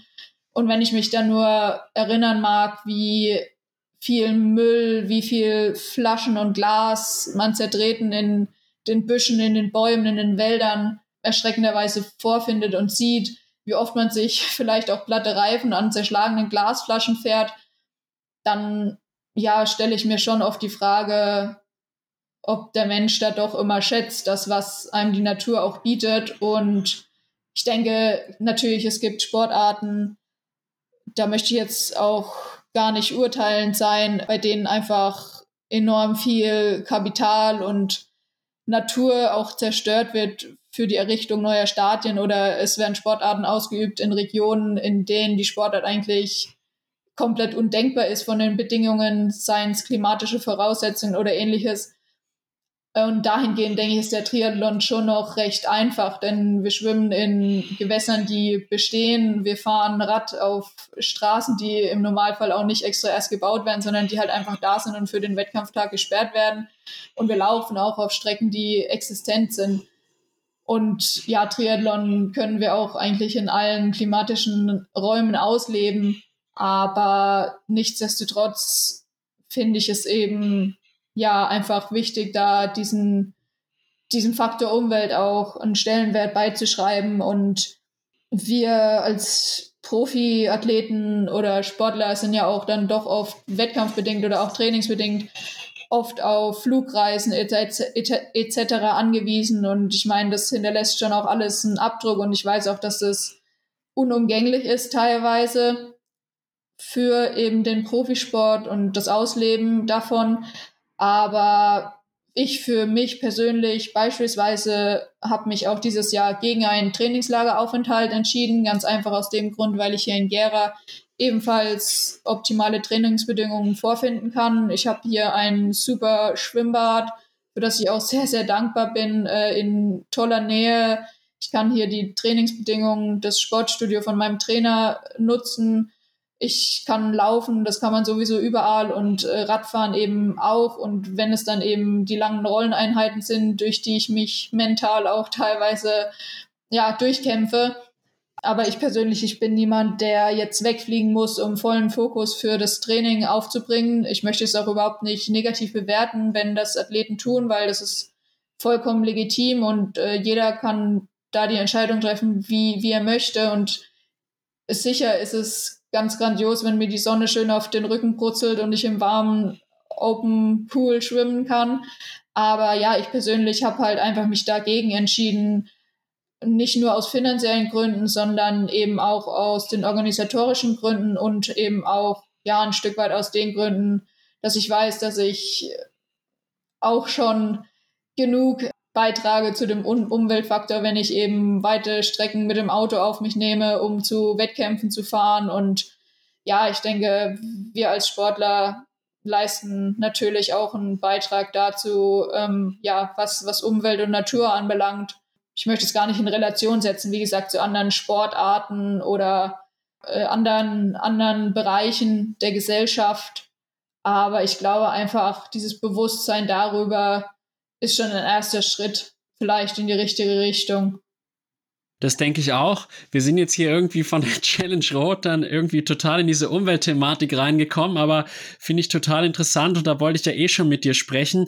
Du hast jetzt gerade schon angesprochen, dass du auf dein Trainingslager verzichtest. Hast eigentlich auch schon gesagt, warum, sowohl aus finanziellen, aber auch aus Umweltgründen. Ist ungewöhnlich, weil man ja doch sagt, in so einem Trainingslager kann man sich mal wirklich komplett auf den Sport fokussieren. Das Essen wird einem serviert, man hat den Kopf frei man ist in der Sonne, tankt Vitamin D, gerade in der Winterzeit, kommt gestärkt zurück. Welche Vorteile bringt denn in deiner Ansicht nach auch das Training zu Hause? Ja, also ganz, ganz lustig. Ähm, ich, ich schweife immer ab. Ich merke, das tut mir auch leid, aber persönlich, ich würde mich auch eher als Zuhörerin definieren als als Erzählerin. Das glaubt man mir jetzt wahrscheinlich nicht, weil ich hier wahrscheinlich bubble wie ein Wasserfall. Aber ja, ich hoffe, ich bin dir so angenehmer als Gast, als dass ich mir jeden Wurm aus der Nase ziehen lasse ja, was bringen mir die Vorteile jetzt hier ähm, vor Ort? Also ja, wie du schon sagst, es ist halt das Finanzielle, es ist das Organisatorische, es ist aber auch einfach der Faktor, dass ich, ich, wie gesagt, ich bin wenig spontan, äh, ich kann mich nicht so gut anpassen, mich stresst allein schon das Kofferpacken.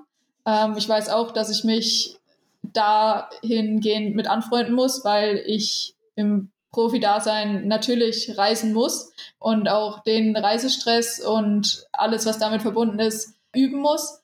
Aber ja, ähm, ich denke, wie du auch sagst, man, man hat auch Vorteile zu Hause. Man hat einfach sein gewohntes Umfeld, man hat seine gewohnten Abläufe, die man machen kann. Und ja, dadurch, das schätze ich, wie gesagt, auch sehr, dass ich halt so eine super Schwimmmöglichkeit hier auch vorfinde mit 50 Meter Schwimmbahn und ich hier in vier Minuten zu Fuß in der Schwimmhalle bin, die von 6 Uhr morgens bis 21 Uhr abends im Hofwiesenbad Gera geöffnet habe, ja, kann ich es mir vielleicht dahingehend noch einfach ein Stück weit leisten, ähm, zu Hause zu bleiben. Ich schätze das sehr und ich weiß, dass woanders zum Teil die Bedingungen wahrscheinlich auch schlechter sind. Wenn ich jetzt zum Beispiel dann in der Heimat bin, was ich dann jetzt Anfang März auch für 14 Tage wahrscheinlich nochmal sein werde, da habe ich mit dem Schwimmen dann doch auch nicht ganz so gut wie jetzt hier in Gera vor Ort. Aber ja, es sind halt einfach mehrere Gründe, die jetzt für mich persönlich gegen ein Trainingslager gesprochen haben. Dann war halt noch so die Überlegung bei mir, okay, wieder Mallorca, wo ich jetzt dann doch schon öfter gewesen bin oder doch vielleicht auch Kanaren. Ja, dann habe ich mich halt aber auch umgeschaut, weil ich das Ganze ja auch selber dann noch organisieren muss mit Reisen etc. pp.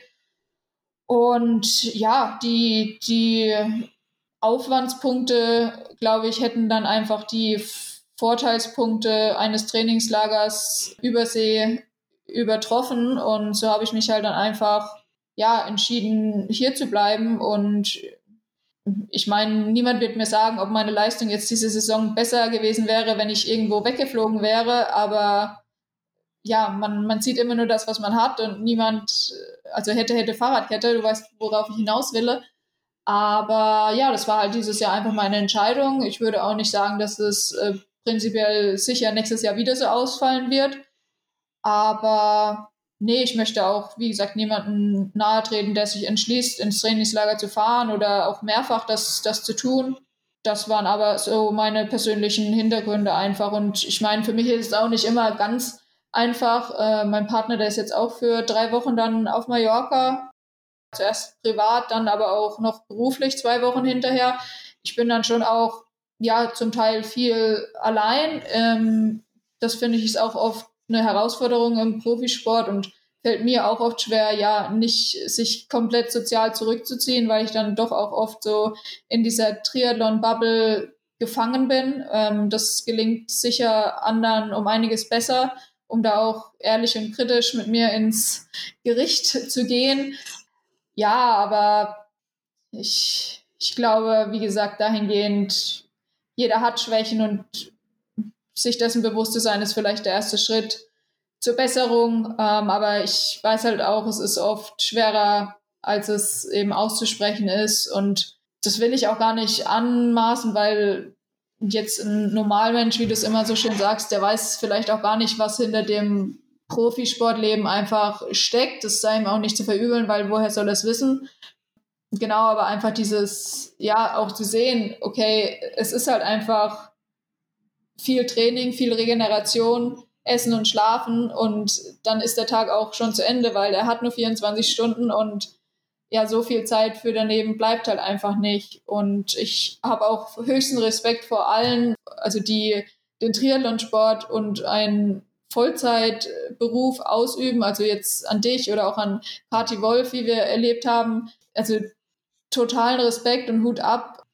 Ja, ich hoffe, ich kriege es irgendwann gebacken, wie gesagt, da auch noch mein Studium äh, vollständig zu komplementieren. Aber ja, da gehört einfach total viel dazu und wie gesagt, da, da habe ich schon, schon viel Respekt vor. Also ich finde es wirklich schön, dass du meine Podcast-Folgen so regelmäßig hörst. Man merkt, du hast dich damit auseinandergesetzt. Sehr, sehr gut. Und was ich bei dir auch sehr sympathisch finde, du bist extrem selbstreflektiert und denkst auch viel über dich nach. Wenn ich jetzt dir spiegeln darf, ich finde, du bist fast schon ein bisschen zu selbstkritisch mit dir. Ich glaube, du kannst da ruhig auch noch mehr so deine Stärken herausstellen. Und aber trotzdem auch schön, dass du da dann auch diese Bescheidenheit auch zugleich an den Tag legst. Du hast jetzt gerade auch Gera angesprochen, die Vorzüge. Wie schaut es denn mit Trainingspartnern dort aus in Gera?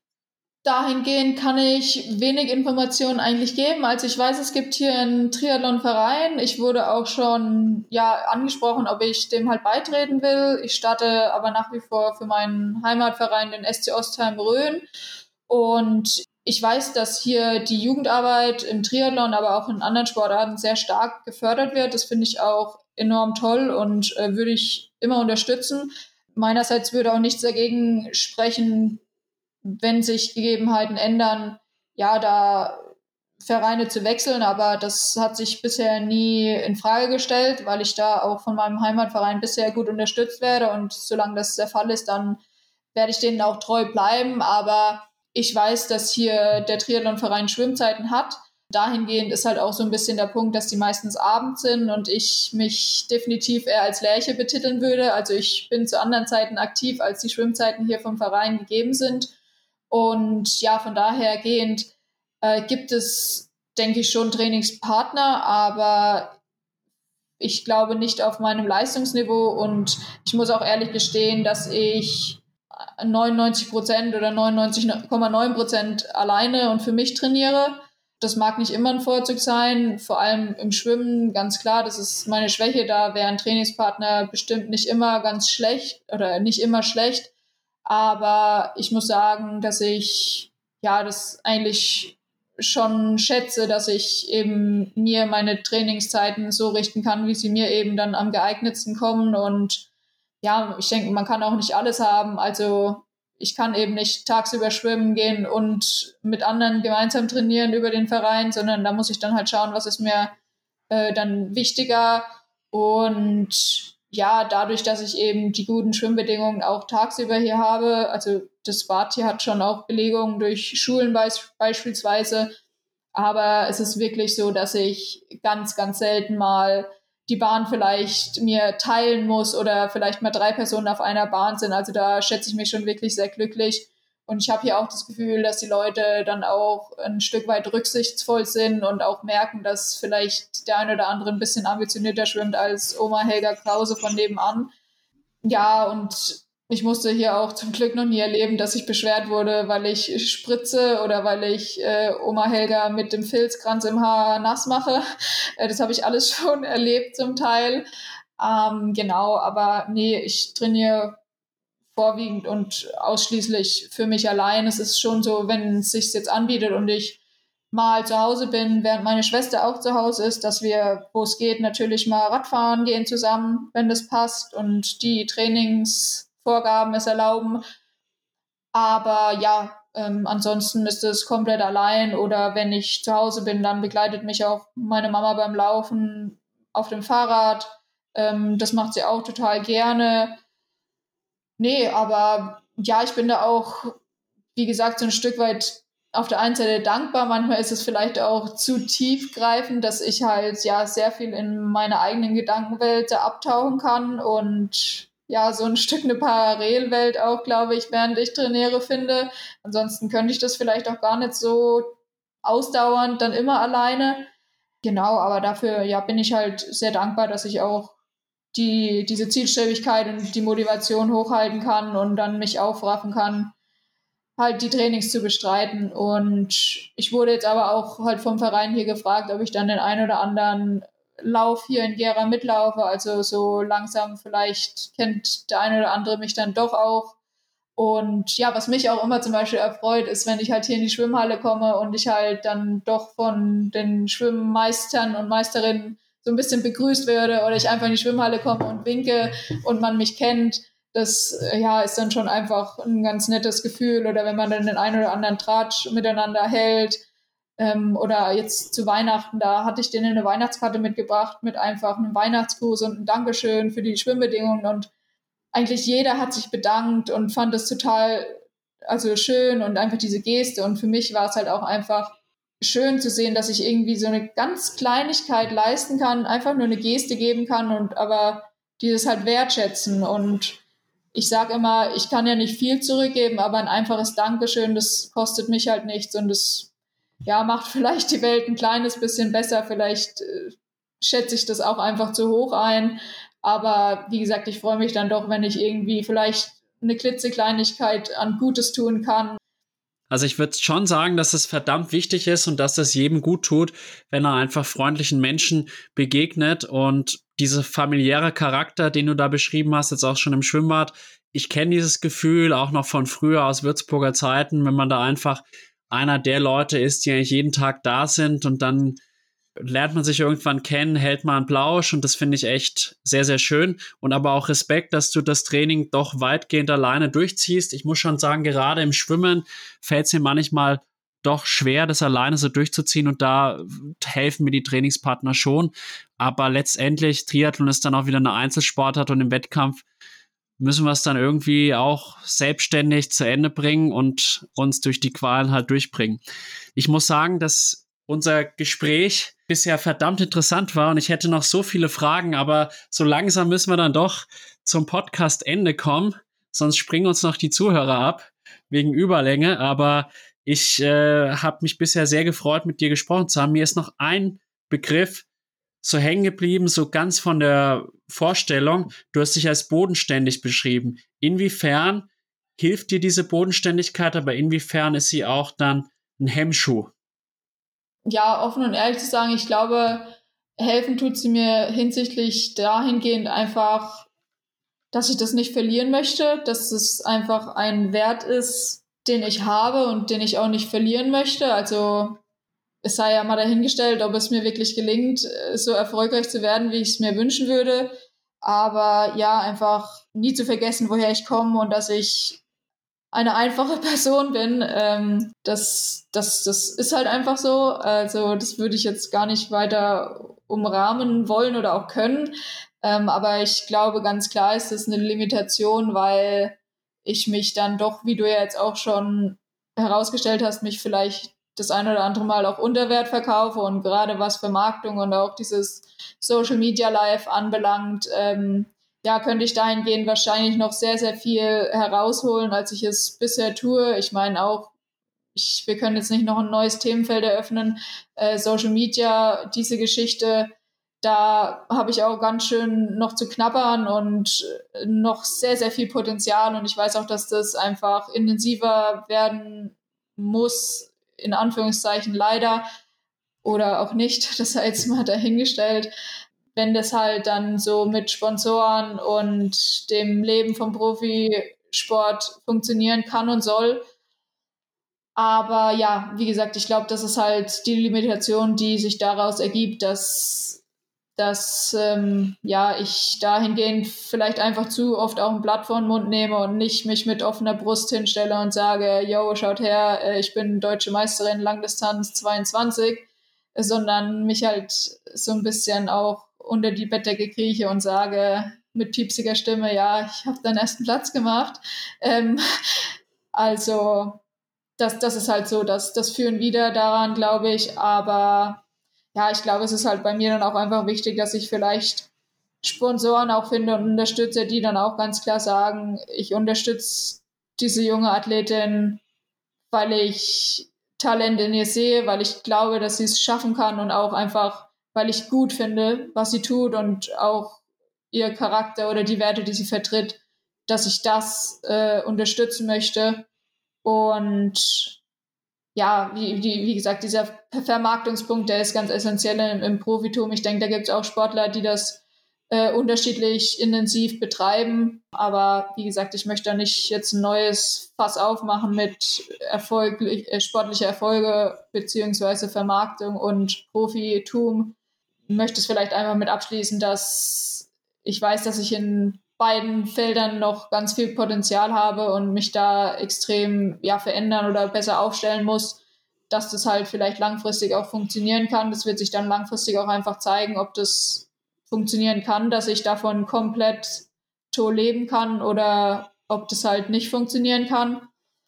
Aber ja, es ist eine sehr spannende, schwierige und herausfordernde Thematik, würde ich sagen dem schließe ich mich an. Ich denke halt, dass es auch mal ganz interessant war, da jetzt so ehrliche Einblicke von dir zu bekommen, auch in deine Gefühlswelt, weil man muss halt wirklich unterscheiden. Es gibt halt einerseits diese Leute, die sich da hinstellen und sagen, hier, schaut her, das habe ich geleistet.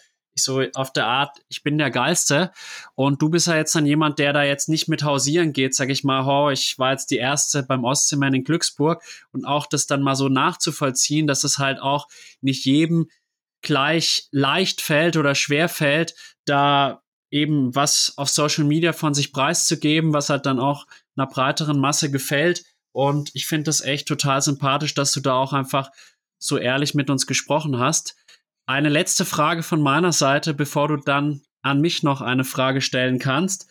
Bin mal gespannt, was es ist. Wirst du denn deinen deutschen Meistertitel 2023 verteidigen können? Oder hast du das anvisiert, nachdem du ja letztes Jahr in Glücksburg da diesen großen Erfolg erzielen konntest? Ja, das ist jetzt natürlich eine spannende Frage, ob ich diese Informationen preisgeben möchte und werde.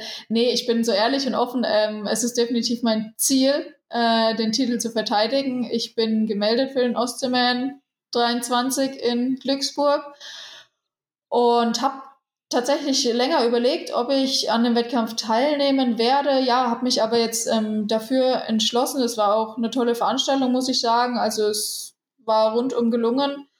Und ja, sicher, es ist mein, mein Ziel, da hinzugehen und das zu versuchen, den Titel zu verteidigen. Auch dahingehend, wir müssen im Hier und Jetzt leben. Das haben wir jetzt beide schon festgestellt der Weg bis zur Startlinie ist das erste und dann einen guten Tag zu erwischen ist das zweite. Du merkst, ja, ich will mich da auch nicht zu weit aus dem Fenster lehnen. Natürlich, ich gebe mein Bestes und werde versuchen, da wohl zu performen. Aber der Tag wird zeigen, was es bringen kann und wird. Ich werde auf jeden Fall auf dich wetten, falls es dort Sportwetten gibt, aber mal sehen. Gut, dann sind wir jetzt wirklich am Ende vom Podcast angelangt. Jetzt noch deine Frage an mich. Ja, danke auch für die Gelegenheit. Ähm, ich will mich vorab erstmal ja ganz lieb bedanken, dass du mir die Gegebenheit gegeben hast, ähm, hier teilhaben zu dürfen und ja, ähm, will auch allen danken, die dazu beigetragen haben, wo ich jetzt stehe und äh, wer ich einfach bin, insbesondere halt meiner Familie. Und wie ich schon gesagt habe, eine meiner Schwächen ist, Entscheidungen zu treffen. Äh, fängt das bei der Wahl von Pizza in der Pizzeria oder dem Sockendesign an. So ist es mir auch schwer gefallen, mir eine Frage für dich rauszusuchen, lieber Alex. Ich habe mir drei Stück nämlich aufgeschrieben. Aber bin gespannt. Darf ich sie wählen oder kriege ich sie alle oder wählst du eine? Du, du, kriegst sie alle, aber ich glaube, die eine ist relativ schnell ähm, abzuhaken. Also zuerst ähm, wollte ich gerne von dir wissen, was du denkst, was dein Podcast von anderen abgrenzt und wieso man sich entschließen sollte, Klartext Triathlon anzuhören und nicht einen anderen. Also so ein Stück weit die Punkte, was macht dein Podcast aus, wieso deiner, wieso keinen anderen wählen. Also da fallen mir direkt mehrere Sachen ein. Also erstens, ich mache es mit Leidenschaft. Und alles, was man mit Leidenschaft macht, wird dann irgendwie gut.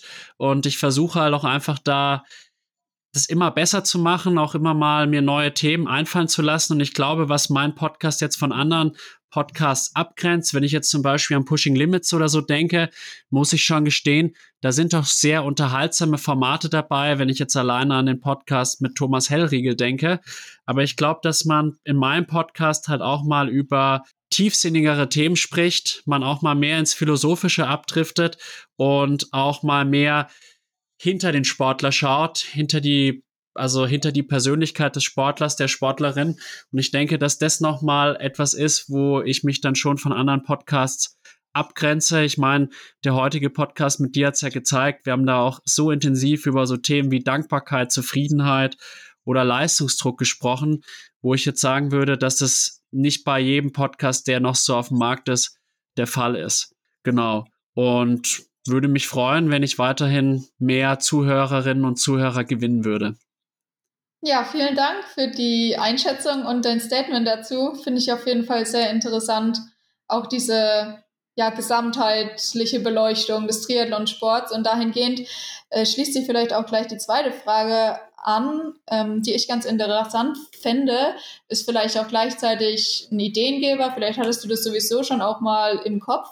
Was ich ganz interessant finde persönlich wäre, wenn auch mal eine, wie du so schön sagst, immer Normalperson in deinem Podcast vielleicht teilhaben darf, um einfach mal so ein Stück weit die Sicht zu erweitern, wie gesagt, eben auch aus Normalperspektive, wie vielleicht ja ein Normalbürger quasi auf den Triathlonsport blickt oder auch auf die, den Lifestyle eines Profi-Triathleten ähm, und dahingehend wollte ich dich fragen, ob du dir das vorstellen könntest, quasi auch mal eine, in Anführungszeichen, wie du es so schön nennst, Normalperson im Podcast einzuladen.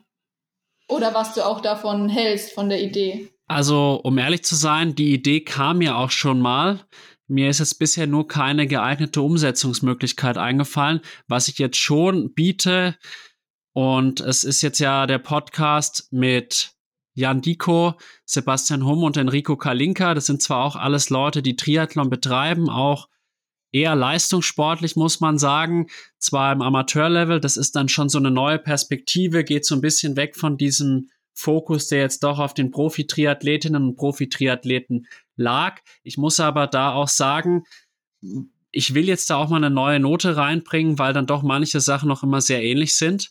Und ob ich da jetzt mal wirklich ein Normalo in den Podcast bringe, weiß ich nicht, aber ich habe mir schon auch überlegt, ob ich mal vielleicht einen Sportler aus einer ganz anderen Sportart, vielleicht sogar aus dem Kraftbereich oder so mal einlade und eigentlich auch mit dem so drüber spreche, wie er den Triathlon sieht oder auch einfach mal einen Eindruck zu bekommen, was Triathlon einfach für Leute ist, die eben nicht sich mit dieser Sportart so intensiv auseinandersetzen wie jetzt eben wir. Also finde ich eine sehr interessanten Ansatz, den du mir da gerade eröffnet hast und ich werde weiter drüber nachdenken und vielleicht finde ich ein geeignetes Format dafür. Cool. Dann meine letzte Frage, die mich interessiert dir gegenüber, war eigentlich so ein Stück weit, also komplett losgelöst von jeglichen Themenbereich. Was fasziniert dich? Wie, wie ist die Frage gemeint? Also, was fasziniert mich so generell in meinem Leben? Genau, oder auch, also nicht mal unbedingt in deinem Leben, sondern vielleicht auch eine andere Person oder welche Einstellung oder also einfach oder welche, welches Tier oder also ohne dass ich dir da jetzt eine Richtung äh, per se vorgeben will, ja, was, was fasziniert dich und weshalb? Interessante Frage. Ich musste jetzt auch kurz drüber nachdenken, aber es fällt mir jetzt doch was ein. Was mich wirklich fasziniert, sind Menschen, die einfach ihre Träume leben, die dann auch nicht so sehr auf Sicherheit gehen, sondern auch einfach dann das, worauf sie Lust haben, ihre Leidenschaft, die leben, die ausüben, einfach machen und sich dann auch nicht beirren lassen, weil ich glaube, dass man auf diese Weise am ehesten zu Erfolg kommt Wobei ich da anmerken möchte, dass ich Erfolg jetzt nicht unbedingt in Titeln oder Geld messe, sondern einfach, dass man halt im Leben die angesprochene Dankbarkeit und Zufriedenheit irgendwie erreicht. Vor allem die Dankbarkeit, Zufriedenheit ist, glaube ich, nochmal so ein schwieriger zu erreichendes Ding. Und das ist für mich Erfolg und das fasziniert mich. Ja, danke für deine Antworten. Äh, sehr interessant auf jeden Fall. Und wie gesagt, ich bin sehr dankbar, dass ich Gast sein durfte und hoffe auch, dass ich natürlich ein Stück weit äh, positiv dazu beigetragen habe zu deinem Podcast. Und du warst mir auf jeden Fall auch eine sehr angenehme Gegenüberperson. Und ja, dafür einfach ein liebes Danke. Ja, vielen Dank, Maya. Es hat mir auch total gut gefallen. Ich hoffe, dass es unseren Zuhörerinnen und Zuhörern genauso gut gefällt wie uns beiden. Und kann ich nur zurückgeben, du bist eine sehr sympathische, reflektierte Person, mit der ich mich gerne unterhalten habe.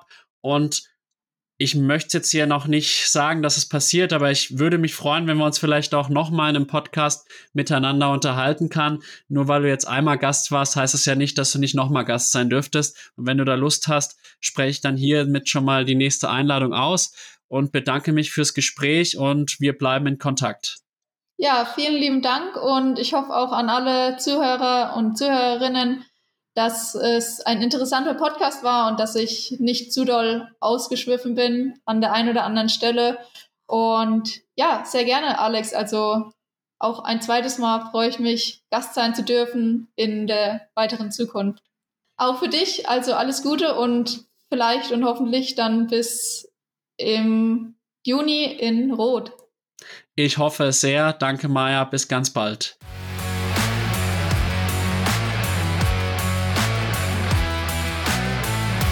Liebe Zuhörerinnen und Zuhörer von Klartext Triathlon, ich hoffe, dass euch die Folge mit Maya Beetz genauso gut gefallen hat wie mir. Ich habe Maya als sehr warmherzige und selbstreflektierte Person wahrgenommen, mit der ich dankenswerterweise über ernstere und philosophischere Themen wie Dankbarkeit, Zufriedenheit oder den Umgang mit Leistungsdruck sprechen konnte. Ich bin Maja wirklich dankbar, dass sie eine neue Note in meinen Podcast gebracht hat und freue mich bereits auf die nächste Folge mit dem Head Coach von We Are Endurance, Tobias Erbacher. Wenn euch mein Podcast und meine Arbeit gut gefallen, würde ich mich freuen, wenn ihr ihn auf Social Media und Co entsprechend unterstützt, ihn teilt und verbreitet oder aber mir eine kleine Spende als Wertschätzung für meine Arbeit auf Red Circle oder PayPal dalasst. Vielen Dank dafür und weiterhin viel Spaß beim Zuhören. Bis ganz bald, euer Alex von Klartext Triathlon.